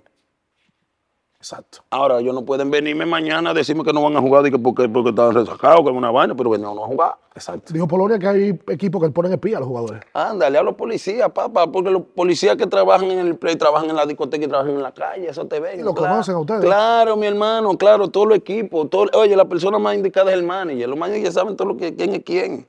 Quién usa droga, quién no usa droga, quién bebe, quién no bebe. Todo el mundo. ¿Cómo fue tu salida de Atlanta? Después que tú te encariñaste con el grupo, que fue tu primera casa, que maduraste ahí, luego te vas a Los Ángeles, a los Dodgers. ¿Dolió la salida de Atlanta? Te digo, eh, en verdad, sí me dolió porque ya yo tengo seis años en una ciudad, tengo mi casa, ya yo conozco cada rincón, me siento cómodo, me encanta la ciudad, me encantan los fanáticos, me encanta esto, pero acuérdate que llega un momento con el pelotero que la única vez que el pelotero tiene una decisión es cuando queda gente libre. Es el momento de tú conseguir o no conseguir. Exactamente. Entonces, eh, yo le decía a la doña, a la esposa mía, Glenny, yo le decía, oye, no te me encariñes de ciudad, ande, nos paguen, nos vamos, porque es la única oportunidad de tú conseguir lo tuyo cuando tú eras gente libre. Yo se lo dije a los bravos. Cuando llegó el pin training, ellos lo que me estaban ofreciendo, 16, eh, me estaban dando nada, no quisieron hablar. Yo le dije al abogado mío, mira, que hablen conmigo en el pin training, ahora durante la temporada no quiero que hablemos de contrato. Porque si ellos no me firman en el pin training, yo me voy a tirar para el mercado a ver que yo, cue- yo valgo. Exacto. A ver qué hay para el mercado para mí. Y después que terminó al otro, el mismo día me metieron para la oficina y me ofrecieron 32 millones por cuatro años. Ah, yo pero le esa dije, fue la vez del proceso de que... no, ese fue la segunda vez. Ah, ok, Ahí viene la, esa fue la segunda vez. Entonces ellos me ofrecieron 32 millones por cuatro años. Yo le dije, no. Saliendo de ahí, ya a Chicago me estaban ofreciendo, dando 48 millones por cinco. Los Cops. Sí. Y yo le dije, me dan 60, yo me voy, pues yo no voy a coger frío a jugar a la una de la tarde para ir, pues, pues tan chin dinero, ¿tú me entiendes? Exacto. Y ahí mismo llaman los dos, oye, 39 por 3, digo, dile que sí, que ya estamos filmados. Un jet privado me mandan una vaina para allá de una vez, filmado ya. Ah, pues era un no-brainer lo que te hicieron los, lo, lo- lo que te pusieron los Dodgers. ¿Para que, para que no dijera que no? Es verdad. 39 por 29 tres. por 3 años. 39 por Y luego 3. te da 36 por 4. No, 39 otra vez. Yo me dieron dos veces 39. Pasa que me dieron 3 millones de Yo años. digo la oferta de no- Atlanta. Ah, sí, 32 32 por 4. por 4, dime. Exacto. Y ahí me dieron. Y ahí en los Dodgers tú juegas con Manny después.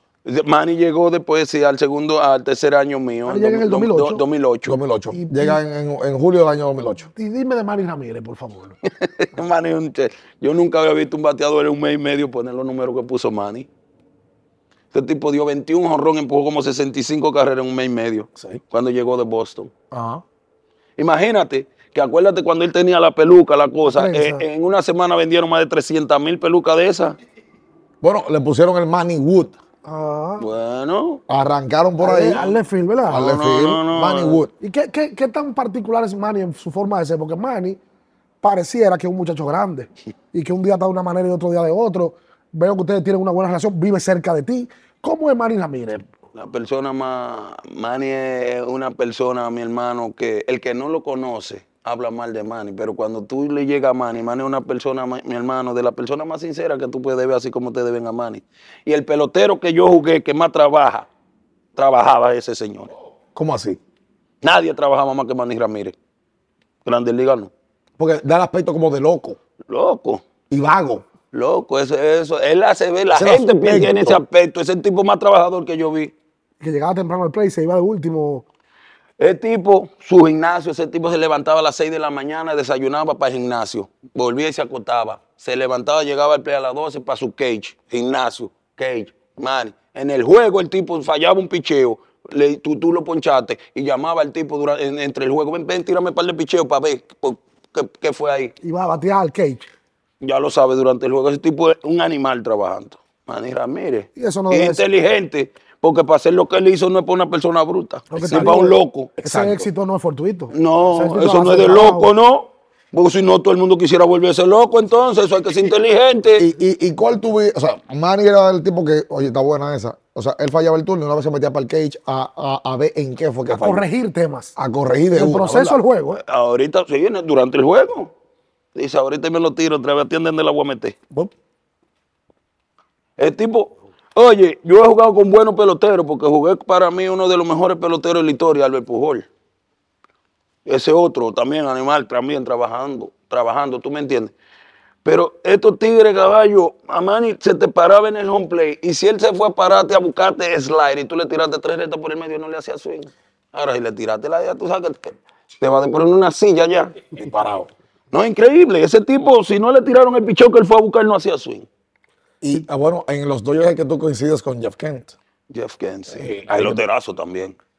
Sí, el segundo base con más jorrones de la historia. Oye, ese es un jabao. Ese tipo, yo no sé cómo nos lo mencionan para el Salón de la Fama. Ese tipo es un jabao, pelotero, ese, ¿viste? Es como tú digo, su forma de ser. Cada quien tiene su forma Su de forma, ser. Que el claro. tipo, todo el mundo, que racista, que la vaina. Pero el tipo cuando se metía ahí era un hombre, ¿viste? Todo el mundo, lo cualquiera lo quería tener jugando ese tipo. Porque en ese año 2009, los Dodgers se meten lejos en postemporada, llegan a hacer el campeonato y pierden de los Phillies. Claro, ahí estábamos juntos. Sí. Nosotros sí, porque yo salí, yo fui seis playoffs con los Bravos. Y salí de los Bravos y fui tres seguidos con los Dodgers. Exactamente. Claro. Sí, eh, pelotero de, de- de dinero. Un, Sí, oye, sí. un, un player, como le, dicen. En Un 14, en gamer. 14 años, 12 playoffs. Eso es 90%. Y te voy a decir algo, y el año que me retire iba a ganar Serie Mundial. El de los Marlins. No, Con Kansas. con Kansas City. Ah, Yo le dejé 3.8 votado. Yo le dije, no, me voy. Te cansaste. Yeah. Ahí te, va, ahí te está reuniendo otra vez con, con René. René, ellos me llevaron para que ayudara a los muchachos jóvenes, así de Cobal, todos de Salvador Pérez. Ellos me querían ahí como eh, cosas como de un veterano, Ajá. Una presencia. pa- una presencia, pero ya yo no podía. Y a René y a Dayton Moore no le iba a hacer eso, ya yo no podía. Dayton y René, los dos desde Atlanta. Soy de Atlanta, ese es mi papá, Dayton Moore. Ese fue el que me movió rápido para Grandes Ligas.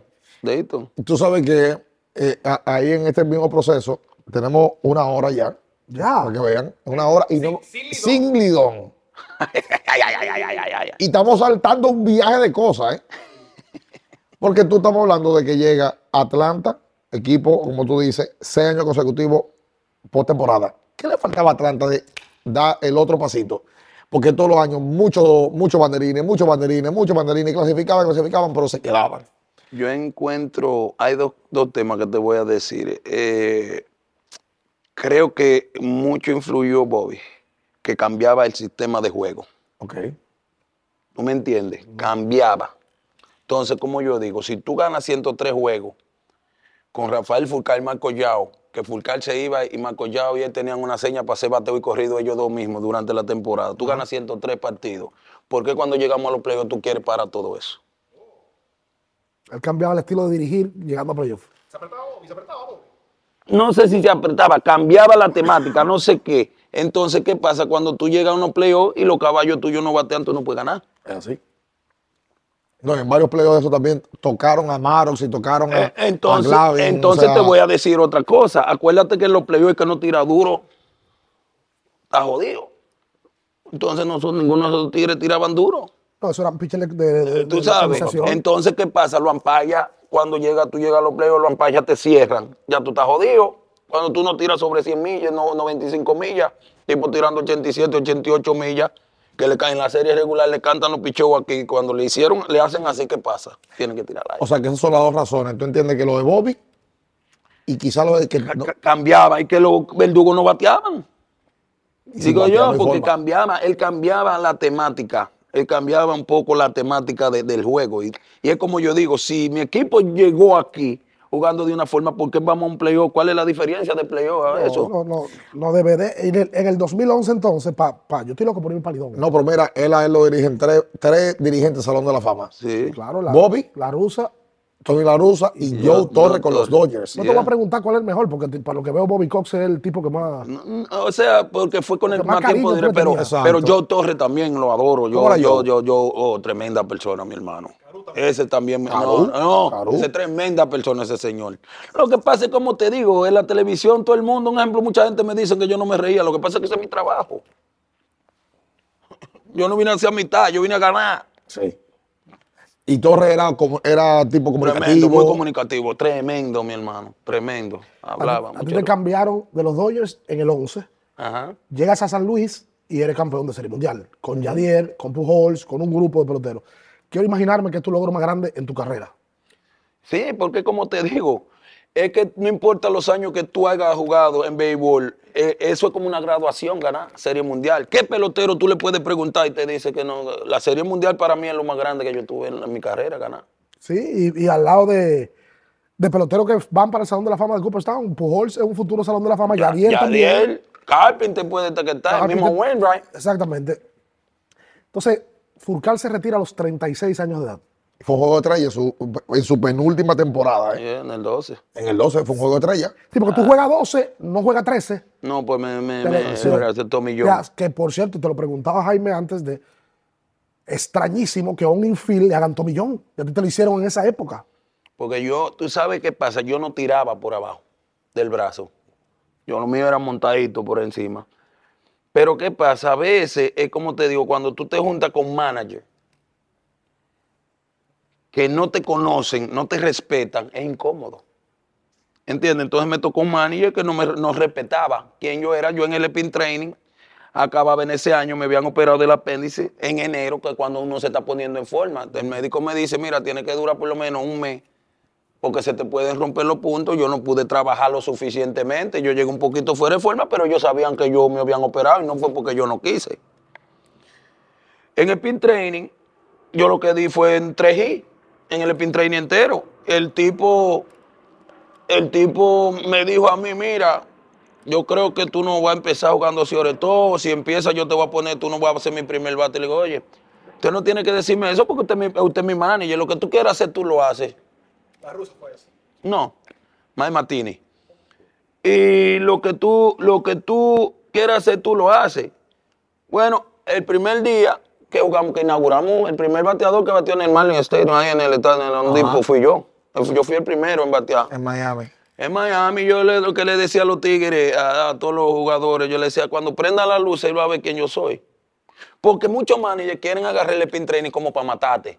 Señores, el spin training es para uno ponerse ready. Es para uno ponerse ready. Y ya cuando uno es un veterano, ya cuando uno es veterano, uno sabe cómo prepararse. Tú no tienes que atacarme, pues yo sé cuándo tengo que atacar para ponerme ready ya para la temporada. Exacto. ¿Tú me entiendes? Entonces, cuando vinimos aquí, el primer juego de una vez metí de 4-3. Ahí andaba el tipo y de ahí para allá el tipo no me sentó jamás. Entonces ya yo, yo tú sabes, ya 36, 37 años, ya papá uno necesitaba su descansito. Me metió casi tres meses sin descansarme. Ajá. Sin descansarme, ahí fue, por eso fue que me exploté ya ahí- sobretrabajo. Exacto. ¿Entiendes? Fue una jugada en Washington con la base llena, tres terceros y Entonces, cuando yo me viré para hacer doble play, ahí me, me trayó. ¡plá! De ahí, 2000 para, de ahí para la clínica.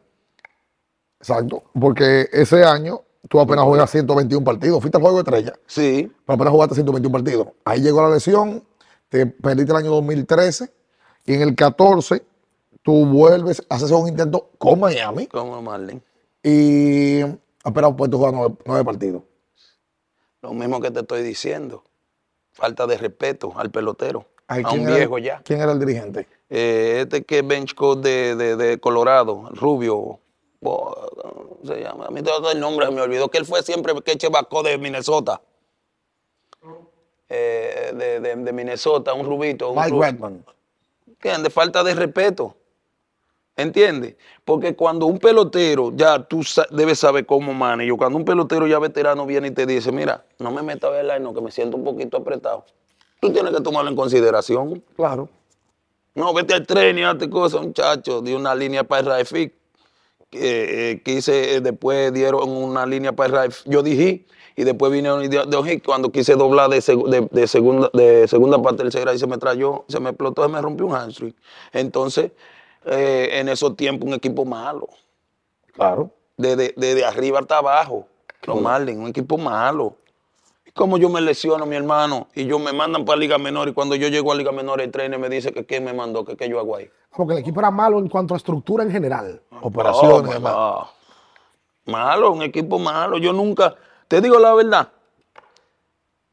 Dios que me perdone que uno no puede hablar, porque ellos me pagaron mi dinero. Pero yo me arrepiento de haber jugado con esa gente. No la pasaste bien. No, mi hermano, cuando tú llegas, tú vienes de equipo ganador, tú haces una persona ganadora y tú llegas a un equipo que a nadie le importa mierda. Oye, franquicia dura, clásica. Atlanta, Dodgers, San Luis. Un campeón. Cuando tú llegas a un equipo que a nadie le importa nada, perder lo mismo que ganar, el caballo era Stanton, y ese tipo daba sus dos honrones y se ponía su ropa y viendo el equipo, no hablaba con nadie, una momia. eh, eh, Son cosas, caballo. Yo digo que el béisbol es para hablarlo. ¿Por qué los bravos, por qué los bravos llegamos tan lejos? Porque nosotros perdíamos un juego y todo el mundo se quedaba ahí bebiéndose su cerveza en el lugar y hablando por qué perdimos ese juego. O sea, era un grupo unido, era un equipo. Porque para tú ganar, lo mismo que pasó con las águilas el año que yo llegué. Lo mismo lo decía Ronnie Bernal y Luis Castillo, que después de los juegos se quedaban como quiera hablando. ¿Por qué ganamos y por qué perdimos por todos juntos? Claro, mi hermano, por eso se llama equipo y en todas las ciudades salíamos juntos. O sea, el tema de Miami fue una mo- desmotivación para tú dejar béisbol. Sí, ahí ya yo me desencanté ya. ¿Con quién consultaste? ¿Tu esposa? ¿Tu, tu Ya papá, yo venía, ya yo venía, ya tú sabes, ya yo venía, ya, ya, porque yo digo, ya, ah, está pasando trabajo, está queriendo hacer de que equipo, a coger lucha con un equipo. Ya yo tuve una carrera bonita, yo nunca fui banco. Y fue en un turno allá en Kansas City en doble A, me faltaban cuatro juegos para subirme para Grandes Ligas, pero entonces cuando bajé a jugar defensa me dieron un rolling para ahí, no le llegué, me dieron otro ahí, no llegué. Dije, ya está bueno para irme. Entonces los tigres a 100 millas, ya dije, esto está muy duro, un bolazo en la cabeza, ya la, la velocidad de los ojos míos no es tan buena. Y ya tú sentiste tú mismo que estabas perdiendo facultades. Tú sabes, yo nunca fui un yo di mi jonroncito en Grandes Ligas, pero yo no era un tipo jonronero, yo dependía de mi pierna. Claro. ¿Tú entiendes? Yo dependía de mi pierna, mi brazo y mi mano, y cuando ya perdí la velocidad. Ahora también eh, era que estaba laqueado también. Entonces, la, carre- la carrera estaba sano. Estaba laqueado. Digo, había firmado, había firmado dos contratos de ¿Y 39. quién deja, quién deja de que de jugar? De que no, que un rolling por aquí, rolling por aquí. Los cubanos que tenía aquí en la mano ya. Acá. Yo no, yo espero que me den el rolling y me retiro. ¿Qué pasa? Yo no espero que me den el rolling y me retiro. Oh, pero ven acá, casi 100 millones de dólares. Está sacando. En ya está contra- calculando. Oye, pues me atraga cuando vaya a Pues, Dominicana. menos impuestos, eh, tanto, el abogado. Estate quieto, que me van a tiene- atracar. Tiene la pensión de Grandes Oh. Ligas. No, no la he agarrado todavía. Todavía no. No, porque No, necesita. La voy a agarrar a los La 60, necesita. 55 para allá. Y voy a agarrar, eh, nada, ¿por- por- ¿por qué dan- van a dar 4 mil dólares ahora? Además, Fulcar no es un hombre que necesita tanto dinero, un hombre de pueblo. De pueblo. lo más de Cabrera. Pero mira qué casita. Ah, Esta casita no es de pueblo. De los muchachos. Eso para la mujer, los hijos. piscina, Eh, los muchachos le piscina. decían, ah, no, mira mi casa ya ve, yo sentar. Oye, de todo. Vamos para Está- vamos pa Lidón. Está laqueado, está laqueado. Que- Fulcar, a ti te tocó ser pelotero del escogido en un proceso incómodo del escogido. Por ejemplo, Rafael Fulcar fue a una final con el escogido. La del 2002-2003, una famosa final donde las águilas le ganaron barridos con todos los juegos cerrados. En esa final, Fulcar es de los peloteros que ha bateado más en final que en temporada normal. Por ejemplo, en esa serie final del 2002-2003, Fulcar batió nada más 428. Nada más. ¿Y por qué tú lo fuiste a la a- A las finales, eh, 2000, 2001, yo estaba lesionado. Exacto, él juega 99 Me operaron, se me salió el hombre ahí, me y, operaron. y entonces, vamos, yo quiero volarme al cambio. A Rafael Furcal lo cambian en el 7-8, un cambio que tiene, te- se envolvió a Willy. Espérate, espérate. Porque es que hablamos ahorita del tema del cogido. Lo- la, la gente lo que quiere es saber de las águilas. ¿eh? El hombre No, no, no, no, no, no, no, no, no. ¿Cómo que no? Hay una, hay una fanaticada escogidita. Pero que No, perdían me todos los quiere años. mucho. sí, pero me quieren, me Espérate, yo- quieren. Hay una pregunta que es clave. Te quieren mucho los escogidistas. Me- me aman. Te respetan. Me Pero no aman. ganaban nunca. Me aman. 99-2000 él debuta con el escogido. Eh, se queda ahí el escogido corto. 2000-2001 el escogido va a una final. 2002-2003 van a una final. Ahí se murió el carajo. En, de Santiago. en Sí, Santiago. esa fue la final de la, de la lío. ¿Tú saliste huyendo? Ay, mi hermano, claro, yo soy de Santiago. ¿Cómo me voy yo a poner a buscar problemas? Y para después no poder andar en Santiago, me matan. Sí, Sí, pero vamos a obviar ese tema. Pero sí, espérate. dejemos eso. Bueno, en el año 2002, entre el 1 y el 3, él va a una serie del Caribe. 2003, perdón. 2002, 2003 tú vas a la En la final que pierde, Furcal va. Exacto. Ese equipo tenía en San Juan, Puerto Rico, a Miguel Tejada, Félix José. Ahí estaba um, Luis Poloni, David Ortiz. David. Ahí Tejada, Mondesi. ahí Tejada cerró el Hotel San Juan, nos contó. Sí, sí. Tú estuviste en ese corito. Mandó a buscar a Rosario y al Gran Combo. Bueno, ese año, mm, no, Mondesisi estaba en esa cosa, en esos tiempos. Mondesisi estaba con una orquesta y la, nos la puso a tocar casi toda la noche, la orquesta Claro, Mondesi Ma- ahí en el hotel. Manoleno era que se llamaba. el- Un tipo ahí que, que no, nos lo ponía Mondesi toda la noche. Ajá. Y quizás esas finales de Tejada yo no me acuerdo, porque eh, la de, yo sí me acuerdo que, que Mondesi sí tenía una orquesta. Y en la discoteca ahí del hotel, eso era toda la Yo creo noche la yo creo orquesta que la- tocando. Yo creo que la de Tejada fue 4-5. Sí, algo así. La sí. serie de final 4-5. Porque el equipo, bueno, las águilas fueron ese año, 2003, y ganaron. Sí, ganamos Ganaron Serie Rico. del Caribe, ¿verdad? ¿Qué pasa? Tú jugaste con un escogido bueno, un escogido con caballo, con Neyfi, Juan Encarnación, David, Guillén, Mondesi, no, no había sido cambiado a las águilas todavía. O sea, un equipo bueno, competitivo. Pero luego entonces te tocó jugar con el escogido malo. Difícil. El escogido de Daniel Aquino, que intentó, intentó, intentó, hasta el escogido de Julito. Sí, muy malo. ¿Cuál fue la diferencia? Que tú dijiste, no, no, yo quiero que me cambien aquí. Me voy. Eh, tú sabes ya que cuando uno tiene muchos años ya en Grandes Ligas, ya yo tenía varios años en Grandes Ligas, tengo mi casa en Santiago, me encanta irme para el campo, a Palome Cabrera, mi esposa, mis hijos. Estoy jugando para Los Ángeles. Cuando voy allá lo que quiero es darle calor, mala cosa. Entonces en el escogido pasó mucho eso. Un equipo que desde siempre, esa tiranía, no había como ese compañerismo. ¿Tú me entiendes? Y te voy a decir la verdad, uno de los mejores dueños que ha pasado en el escogido, aparte de los que están ahora que no lo conozco, fue Julito Jacín. Tremendo. ¿Se portó bien contigo? No, con todo el mundo. Jacín eh, se portó bien con todo el mundo. Y el, el manager más malo fue Aquino. El y tenía el mejor equipo. No, pero para que lo sepa. Para que la gente habla, pero para que tú Don. Julito fue tremendo, tremendo dueño con todo el mundo. O sea, amén de resultado, pero el, el- el dueño puede ser muy bueno y todo, todo lo que tú quieras, pero el equipo no, no, no, no ganaba. Por todo tú dices que Daniel Aquino con ustedes no portó bien. ¿Qué, qué pasaba? ¿Qué pasa? Que en tu casa, cuando tu, tu mamá y tu papá tienen problemas, ¿qué pasa con los niños? Cogen mal temperamento. Eso se pega. Absurdo. En el escogido todo el mundo vivía encojonado porque el tipo no quería pagarle a nadie. Oh, Aquí no era un show para pagarte dos pesos. tres pesos. Y no así, Julito. ¿Eh? No, Julito, no. Julito, si es lo que le gustaba que tú fueras a jugar, y es un tipo, tú sabes, que llevaba bien los peloteros. Entonces yo mismo, una vez llamé a Decena y le dije, Decena, mira, te voy a ser sincero, yo le tengo un gran respeto a ustedes y lo que ustedes hicieron conmigo en el 2004, eso no tiene precio. Pero para tú tenerme pensando que yo voy a jugar, que yo no voy a jugar más, porque ya yo quiero jugar para acá, yo quiero estar cerca de mi familia, tengo mis hijos, tengo mi esposa, yo quiero estar más cerca porque si me meto a jugar para la capital, voy a tener lo mismo que en la temporada aquí, ¿tú me entiendes? Entonces yo le dije, lo mejor que ustedes pueden hacer es cambiarme, cámbienme que no voy a jugar más. Ahí vino el cambio en la temporada 7-8, que estuvo envuelto Willy Mopeña, estuvo envuelto Eduardo Valdés, Rafael Furcal, había un pick, y Furcal llega ¿Vos sabés co- quién se convirtió en ese pick? Francisco Peña. El escogido se dio al primer pick del draft 2008, que las águilas lo querían, porque querían coger al hijo de. Tony, querían coger a Francisco. Y llega al escogido Willy Mo y Eduardo Valdés. Eduardo Valdés. Eduardo Valdés fue, rendió bien para el escogido. Sí, muy bueno. Y por Willy Mo lo cambiaron al Licey, donde llegó Wilkin Castillo. las águilas van a la final. ¿Cómo te recibieron las águilas? ¿Cómo te, Tejada, ese grupo?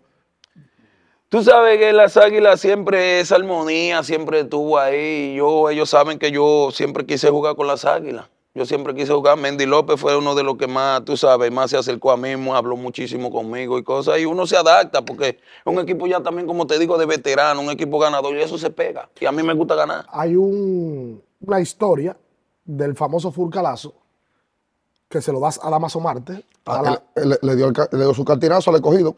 La chepa, sí, yo saqué el escogido. Él eliminó al Ese año escogido. yo le- eliminé al escogido. En en diciembre. esa temporada. En esa diciembre, temporada. pues. elimina al escogido un sencillo al center field. La- Como hoy lo recuerdo. Y le dijo honrón en Santiago, pero cuando yo fui a batear me pusieron de que Rafael Brugal y me pusieron la canción de, de, Houston. León, el barco hundiéndose. Ajá, de, ajá. "Ah", y digo yo a la No, está la bien. canción del Titanic le pusieron. Sí, sí, sí, Y sí. le di cuatro ese día y le dice, dije para el centro, el centro fui se puso, seguí para segunda de cabeza, seis. El quecho, olivo, me le metí al medio, tiró para, para tercera, le hizo un desastre.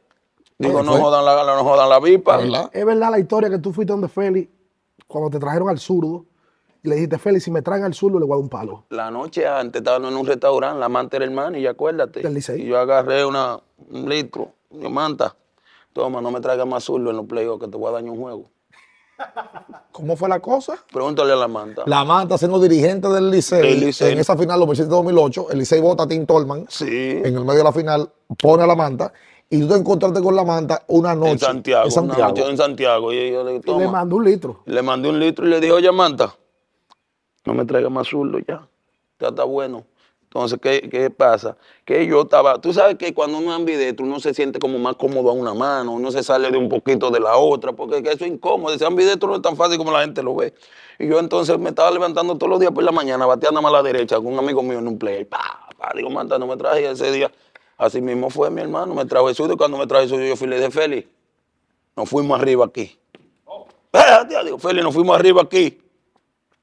Entonces en eso, Ronnie, Belial y Castillo, tú y yo entran ande cosas, ande, pero yo siempre he sido un tipo inteligente. Cuando yo veo que Ronnie van a más, me digo yo, yo no voy a ver, el primer picho no va a ser reta. Voy a intentar de que tocarle. Va- Para el segundo, si viene reta, entonces me tiro un helado de pecado. Yo intenté tocarle. Porque yo sé que Ronnie entró allá, fue a decirle algo. No es para que me tiren reta, primer picheo. Y al segundo picheo fue que se Me sacó. recoté para atrás con ese 35 y medio. Que con ese 35. Sí, porque tú sabes un bate largo, Era Furcal. 35 por 33. Eh, Un batón así. eh, Y yo privaba fuerte. le, le- le bajaste Me eché de 35 para atrás. a los platanitos, compadre. Eso fue una chepa, un, un- un- un palo acechado. Un batazo importante porque las águilas, el Licey había ganado dos juegos consecutivos. Sí, no, no empataban, no si ganaban ahí. Si ganaban ahí, volvían a la capital y el lío, el reperpero.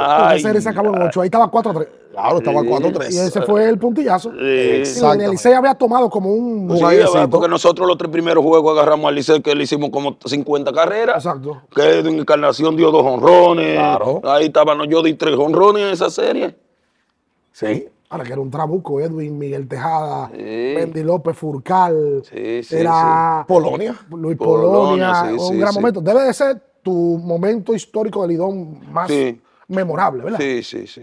Porque como te digo, en el escogido teníamos mucho talento, pero no había esa hambre de ganar.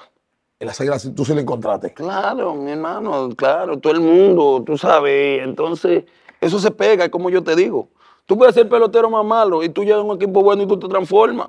El, uniforme transforma y la química transforma. La química, la armonía, la vaina ganadora, eso se pega. Tú no ves lo bravo. Bebían juntos también, ustedes. Claro, después del juego yo compraba un litrón así, uno para Feli y otro para nosotros, Mendy y yo. Y yo paraba, yo, cerraba, uno- yo cerraba, yo cerraba el espera. nadie va para afuera. Uno para Félix, Y uno para nosotros, para los coches. Tengan un litrón ahí. Una botellita para Félix, Félix. Eh, un litrón. Un Yo compraba era lo- la vaina, la mecedora esa. ah, la, una Lewicki, mecedora, ese Eh, wiki. que yo cerraba, yo cerraba la puerta, nadie para afuera. Y traen comida, manden a buscar un pueco y vaina, pregúntale. Pero es que uno está convencido, ya conté esta historia, que los equipos así son los que ganan.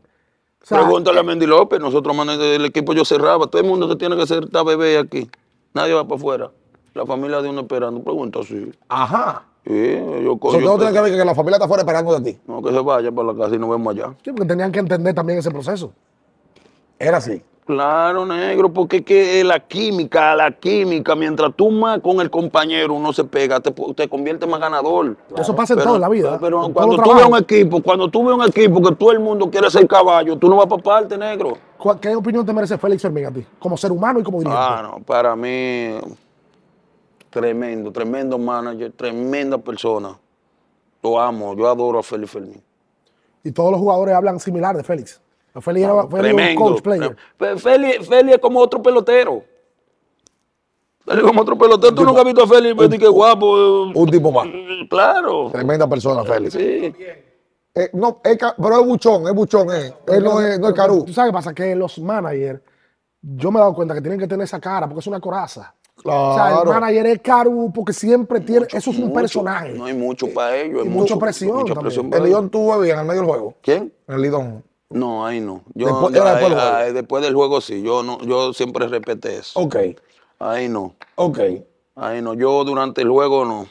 Ahora sí, en Grandes Ligas sí yo tenía una mamá Juana que me bebía mi chá con, con café antes del juego, sí, después que quitar la greenie. ¿Cómo la vaina? Pero, pero, eso era un juego de presión o en todos los No, juegos. no, en todos los juegos. Antes del juego yo me bebía un shot de, Yo tenía una mamá Juana y de hasta el manager lo sabía. Ok. Eso fue cuando prohibieron la Grini.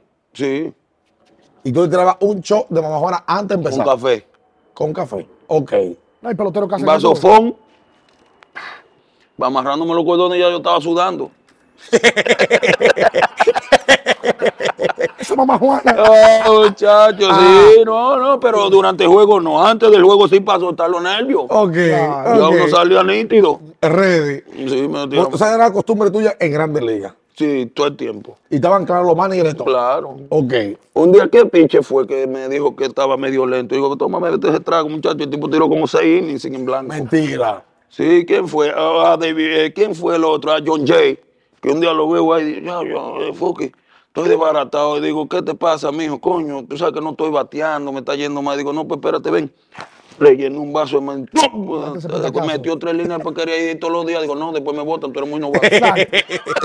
John Jay el Zulo, el jardinero de ¿Qué Luis. coño ahora de lo malo? Claro, claro. Es verdad, Furcal, que tú en tu primer año en Grande Liga vivías en la misma casa, en Loma de Cabrera. Sí, En la casa de Sin. sí. Sí, porque yo guardé mi dinero para hacerle la casa a mi mamá. O sea, tú eras novato del año de Grandes Ligas y vivías en Loma de Cabrera en una casa de zinc. Sí, claro. Oye, el asunto. Claro. Y- Yo le dije que lo- lo- lo- ese dinero, yo lo, mi primer año yo lo ahorré para hacerle la casa a mi mamá. El segundo año ya hay como novato del año, piqué porque me daban mi 10 por hora firmando autógrafos. Vine una vez, ¿Cómo la cosa? vine en un fin de semana, sí, vine en un fin de semana y me gané 80 mil dólares. Firmando ahí, ahí iba, era- tira- iba tirándolo ahí, sí, claro, Y papi. después le hiciste la casa a la doña. Claro, al año siguiente, me- con lo que me quedó de Grandes Ligas, guardé. Y al año siguiente piqué con la vaina firma de autógrafo y hasta que dije, ahora vamos. Le compré otra casa y de- derrumbé y le hice la de ella. Oh. Y ya yo andaba a pie todavía haciendo novato el año. Tú A pie siendo novato del año. Yeah. Andaba en Caribe Tour, le transporte Cibao. Y mi mamá me dijo, tú eres ya pelotero grande, no voy a andar a pie. Digo, a mí no me importa eso, tranquila. Yo lo que te Mentira. voy a ahorrar los cuartos para hacerte tu casa, claro. Y lo que pasa es que te- tuve un abogado que me consiguió Michelito por afuera, porque uno pica bien. Que con firma de autógrafo. te- Ah, Actividades, yo- a mí me presencia. daban- sí, yo vine, te digo, yo vine por de un jueves a un domingo y me llevé 80 mil dólares. Y la, por la portalita también te daban un par de pesitos. Claro, claro, a mí me daban 30 dólares por portalita, cada portalita 30 dólares me daban, me mandaban mil, yo firmaba mil a cada rato, dos mil, tres mil. Tira lápiz. Pero eran buenos. Claro, sí, sí, los carros míos la mayoría yo los compraba así. Ah, ok. de portalita. Entonces, ok, la portalita, voy a comprar un carro. Sí, Dale. no, y casa y vaina y de todo. Ajá. Los hermanos míos. sí. Guardó, Rafael Furcal, guardó. O sea, Tranquilo. Está, ¿Eh? está quieto. Ah, Yo creo que los hijos míos también están comiendo bien. Ok. Sí, yo me fumo mi cigarrito, yo tengo mi propio sueldo yo mismo para comprar mi cigarrito, mi cajita de vino. Espérate. Tú tienes un sueldo. Sí, yo me pongo mi sueldo yo mismo. Espérate, aguanta, por favor. ¿Cuánto? eh, esa- tú te pones un sueldo de que tú no puedes pasar 95 deposita. de eso mensual. Ah, sí, yo 3 mil dólares mi sueldo mensual. Después que lo gasté, no gasto más. A menos que los muchachos no quieran para restaurantes y van y eso es extra. Pero para mí, para mí, Si tú estás viviendo. 3 mil dólares de Fulcar, No, pero- Si tú estás viviendo en esta casa y no sales de ahí, Fulcar tiene, para que usted tenga idea, lo que se le llama un living room, un cuarto de música, Ajá. donde él tiene su cocina, porque le gusta cocinar, tiene su pantalla, se bebe su vinito. Por cierto, me he dado cuenta que tú hablas mucho de vino y que tienes una inclinación me, por el vino. me encanta el vino. Tinto. Ay, sí, de todo, el, el tinto más. Me encanta el vino. Pero yo no- es que yo no puedo. Aguanta, aguanta, aguanta, aguanta. Créeme. Pero aguanta. ¿Tres mil para mí? 160 mil pesos. Es para ti. Para mí, Eso para está- mi gasto, mi gasolina, mi cigarro, mi vino. Ok. Que O quiero sea, una Rafael- chancleta, voy. Espérate, aguanta, aguanta. Eh, aguanta, por favor. O sea, tú te limitas que si tú, coño, estoy llegando, ya van 2.500, me quedan 500. mm, eh, no, no voy a comprar eso, lo voy a comprar el mes que viene. Lo cojo prestado y me lo descuento. Ajá. Ah, tú lo, te lo coges prestado a ti mismo y después lo pones. Lo descuento. Claro, negro. Es que yo te voy a decir la verdad. El pelotero que no se comporta de esa forma, lo único que el pelotero se lleva cuando se retira es lo que guardaste. ¿Es verdad? Ya yo no gano 13 millones Sí, porque el problema del pelotero cuando se retira es cuando gasta igual. y sigo viviendo mi misma vida que cuando jugaba. Pero hay que mantenerse. Con 3 mil. Oye, pero con 3.000. Yo tenía, yo tenía ahí parados sie- nueve carros parados, Rolls Royce Bentley, tres meses de evento a la vaina. Me levanté el año antepasado encojonado, digo, pues, tanto trapo de carro, ¿para qué? Para dañándose, ahí para lo bendito esa vaina. ¿Y, y te gastas con A- cuánto? Ando en mi guagua, en ese rato que tuve viejita, esa es mi guagua. Ok. Y me siento feliz en ella. Y un vehículo para tu mujer. No, no, y uno para mi mujer, uno para mi hijo. Que ¿Y para qué más? Pero eso tú te das cuenta después de los años también, porque el pelotero de una época donde tiene que tener muchos carros. Y mucha gente alrededor. No, porque tú sabes qué pasa. Que uno, tú, tú ganas tanto dinero, te entra tanto dinero, que tú no lo sabes. que tú no lo sientes. Pero después que tú te retiras, si tú no te recoges, tú, tú Ya no ves la haber- No puede haber vaina. escape ya. No hay 15 y 30 ya. No, puede haber no, escape. ya no hay 15 y 30, ya tú estás comiendo de la inversioncita que hiciste para allí, que la vainita que guardaste allí, porque tú sabes. Y cuando tú eras pelotero antiguo, tú eras gastador. O sea, cuando digo gastador es el tipo que se compra el reloj de 100 mil dólares. 10 gente alrededor. El tipo que paga se la compra los cuenta vivo. caros. Pasó Eh, un proceso así. Sí, sí, todos pasamos por un proceso, pero todavía yo tengo mi gente, porque a mí me encanta estar rodeado de gente. Yo voy a Lome Cabrera y yo, yo no puedo andar solo. Yo tengo mi gente que trabajan conmigo y mis amigos, que si no están al lado mío me siento mal, porque es que tú solo tampoco te puedes vivir. Entonces, pero ya tú ahí, ya cuando tú vas a la Cabrera, tú no tienes que límite de los 3 mil dólares. Ahí le aumento un chingo.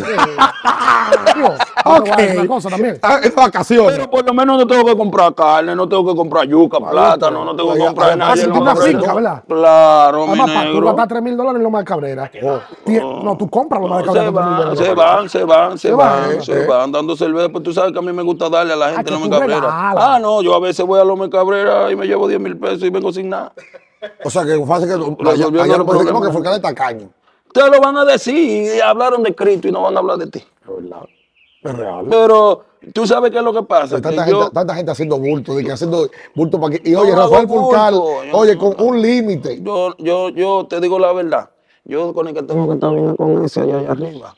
Yo he hecho demasiado bien. Yo no tengo que estar publicando lo que yo hago. Me dicen que tú eras de los tipos que cuando llegaba al clujado, tú no veías cuánto tú ganabas y tú repartías los cuartos en clujado y en, y, y en, y en tu familia allá en Santo A Domingo. todo el mundo. Sí, yo lo que cobraba. Yo creo que yo soy el pelotero que menos dinero ha ganado en la Liga Dominicana. Yo nunca le exigí a nadie que me pagaran. Y lo que me pagaban había un tipo de crujado. Al hermano mío, cámbialo.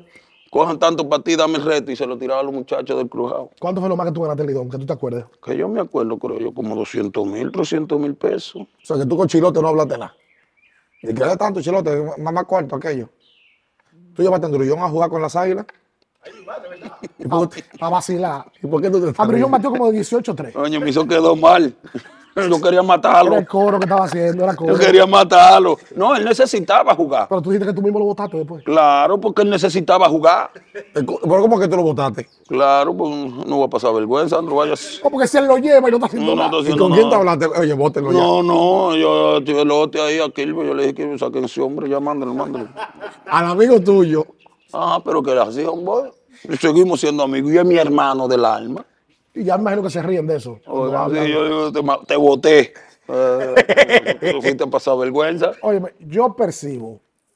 Ay. Porque como él dice, Fulcar, tú no eres un tipo de redes. Tú tienes redes, pero no eres un tipo que vive. Eh, No, Yo percibo que tú eres un tipo pleno, pero no por el dinero, porque el dinero no te da plenitud. no claro. tú que- tienes tu familia estable, tú tienes un hijo jugando pelota, tú tienes tus necesidades cubiertas y tú sabes lo que tú quieres en la vida. Ya tú no necesitas estar en la calle. Fulcal es un tipo de cuarenta y pico de años, que probablemente ahora está viviendo un mejor momento que cuando era pelotero, porque es de plenitud. Claro, Está claro. quitado, está quitado. Ya No, no, no, es que yo te digo la verdad, ya como está la calle no hay nada. Entonces yo tengo cinco niños que yo tengo que darle ejemplo. Cinco. Claro, tengo cuatro varones aquí, mi hembra que estudia allá en República Dominicana, estudia medicina. Entonces, yo no puedo darle mal ejemplo a esos niños. ¿Por qué? Porque después si ellos me ven a mí llegando a las 3, 4 de la mañana, ya después el, el grande me viene a las 3, 4 de la mañana, me va a decir, pero tú vienes a esa hora. No No, tengo derecho a decirle nada. Exacto. Entonces, no, yo lo que tengo es hombre. Lo mío, yo soy el Uber de mi casa. Yo vivo llevando a mis hijos a la escuela, que el play, que el médico, yo. El Uber de mi casa. Y te, y te disfrutas esa etapa. Me encanta. Me encanta. Finalmente, de mi parte, nosotros hemos hablado del proceso del pelotero de Fulcal del éxito. Novato del año, juego de estrellas, serie mundial, pero en el proceso de la vida también hay situaciones delicadas. El fallecimiento de tu papá debió de ser el golpe más duro que tú has tenido en tu carrera y en tu, y en tu vida diaria, ¿verdad? Sí, y el de mi hermano también. Sí. mi, mi hermano mayor. Porque el sueño de él era que, que yo llegara a Grandes Ligas. Y el mismo año que él se mató en el 99 y yo llegué en el 2000. Y no te pudo ver. No. Y él decía que eh, el sueño de él era verme a mí en Grandes Ligas y eh, mi hermano mayor. ¿Y tu papá sí te pudo ver? Mi papá sí, mi papá, oye, se lo traía yo a cada rato, muchacho. Eso sí, que tenía que comprarle era 10 cajas de cerveza por día. Él le llamaba la agüita. Eh, yo disfrutaba A la con ese cerveza día, pero gringa, tráeme la agüita. Sí, porque ese era mi hearing coach, el papá mío era mi hearing coach, muchacho. A veces, ¿qué? No me bate con eso, bate negro. Báteme con el blanco que diste anoche. porque- Ahora te veo más parado, abate, abate. Era lo que te llamaba después del juego. Ándale, ay, muchacho, ese era un show. Sí. Ay, muchacho, Pero era un después- show. Y él se ponía a batear cuando me veía en la televisión, me dice mi mamá. Dice que él se ponía también, ¡Coño, apriete bate! Pero después esas llamadas hacen falta. Eso me hizo mucho efecto. Imagínate, yo cuando mi viejo murió, yo estaba, yo hice el juego de estrella en el 2010. Yo estaba bateando, yo estaba haciendo de los líderes en bate. Y cuando él murió, porque aunque tú no lo lleves aquí en la mente, eso te choca cada vez que te llegue el pensamiento. Coño, el viejo mío no me está viendo. Claro. Y de la forma más de cómo él murió, tú sabes, fue, una- un una- un caballo. tema trágico, Un caballo que lo mató, le dio una patada en el estómago. Yeah. Se nota que tú eres un tipo familiar. se nota. Eh, por lo que tú estás contando de lo que, lo que es Rafael Furcal hoy y lo que fue, cómo se formó. Tú hablaste mucho de tu papá. Tú no te diste cuenta, pero tú hablaste mucho de tu papá, te hablaste mucho de tu mamá, De, de lo que hacían y el, y el sentido de responsabilidad que tenían. No hay que ser millonario para ser humilde, para ser correcto, ser disciplinado. Y a ti se te notó ahorita, cuando tú empezaste la historia, yo me quedé observándote y ese tipo de cosas yo creo que a la gente le impacta. Tú eres un hijo de, del campo, un hijo de una comunidad pobre que consiguió el éxito y contigo y con Fernando Villalona es que se conoce esa zona. Ahora Julio. Y ahora Julio Rodríguez también. Julio, que es esa, esa zona también. Tu opinión de Julio Rodríguez. Increíble, ¿eh? Qué pelotero. Cualquiera quisiera tenerlo. Sí, el, el tipo es. Y imagino que tú conoces a la familia de él, si son de allá.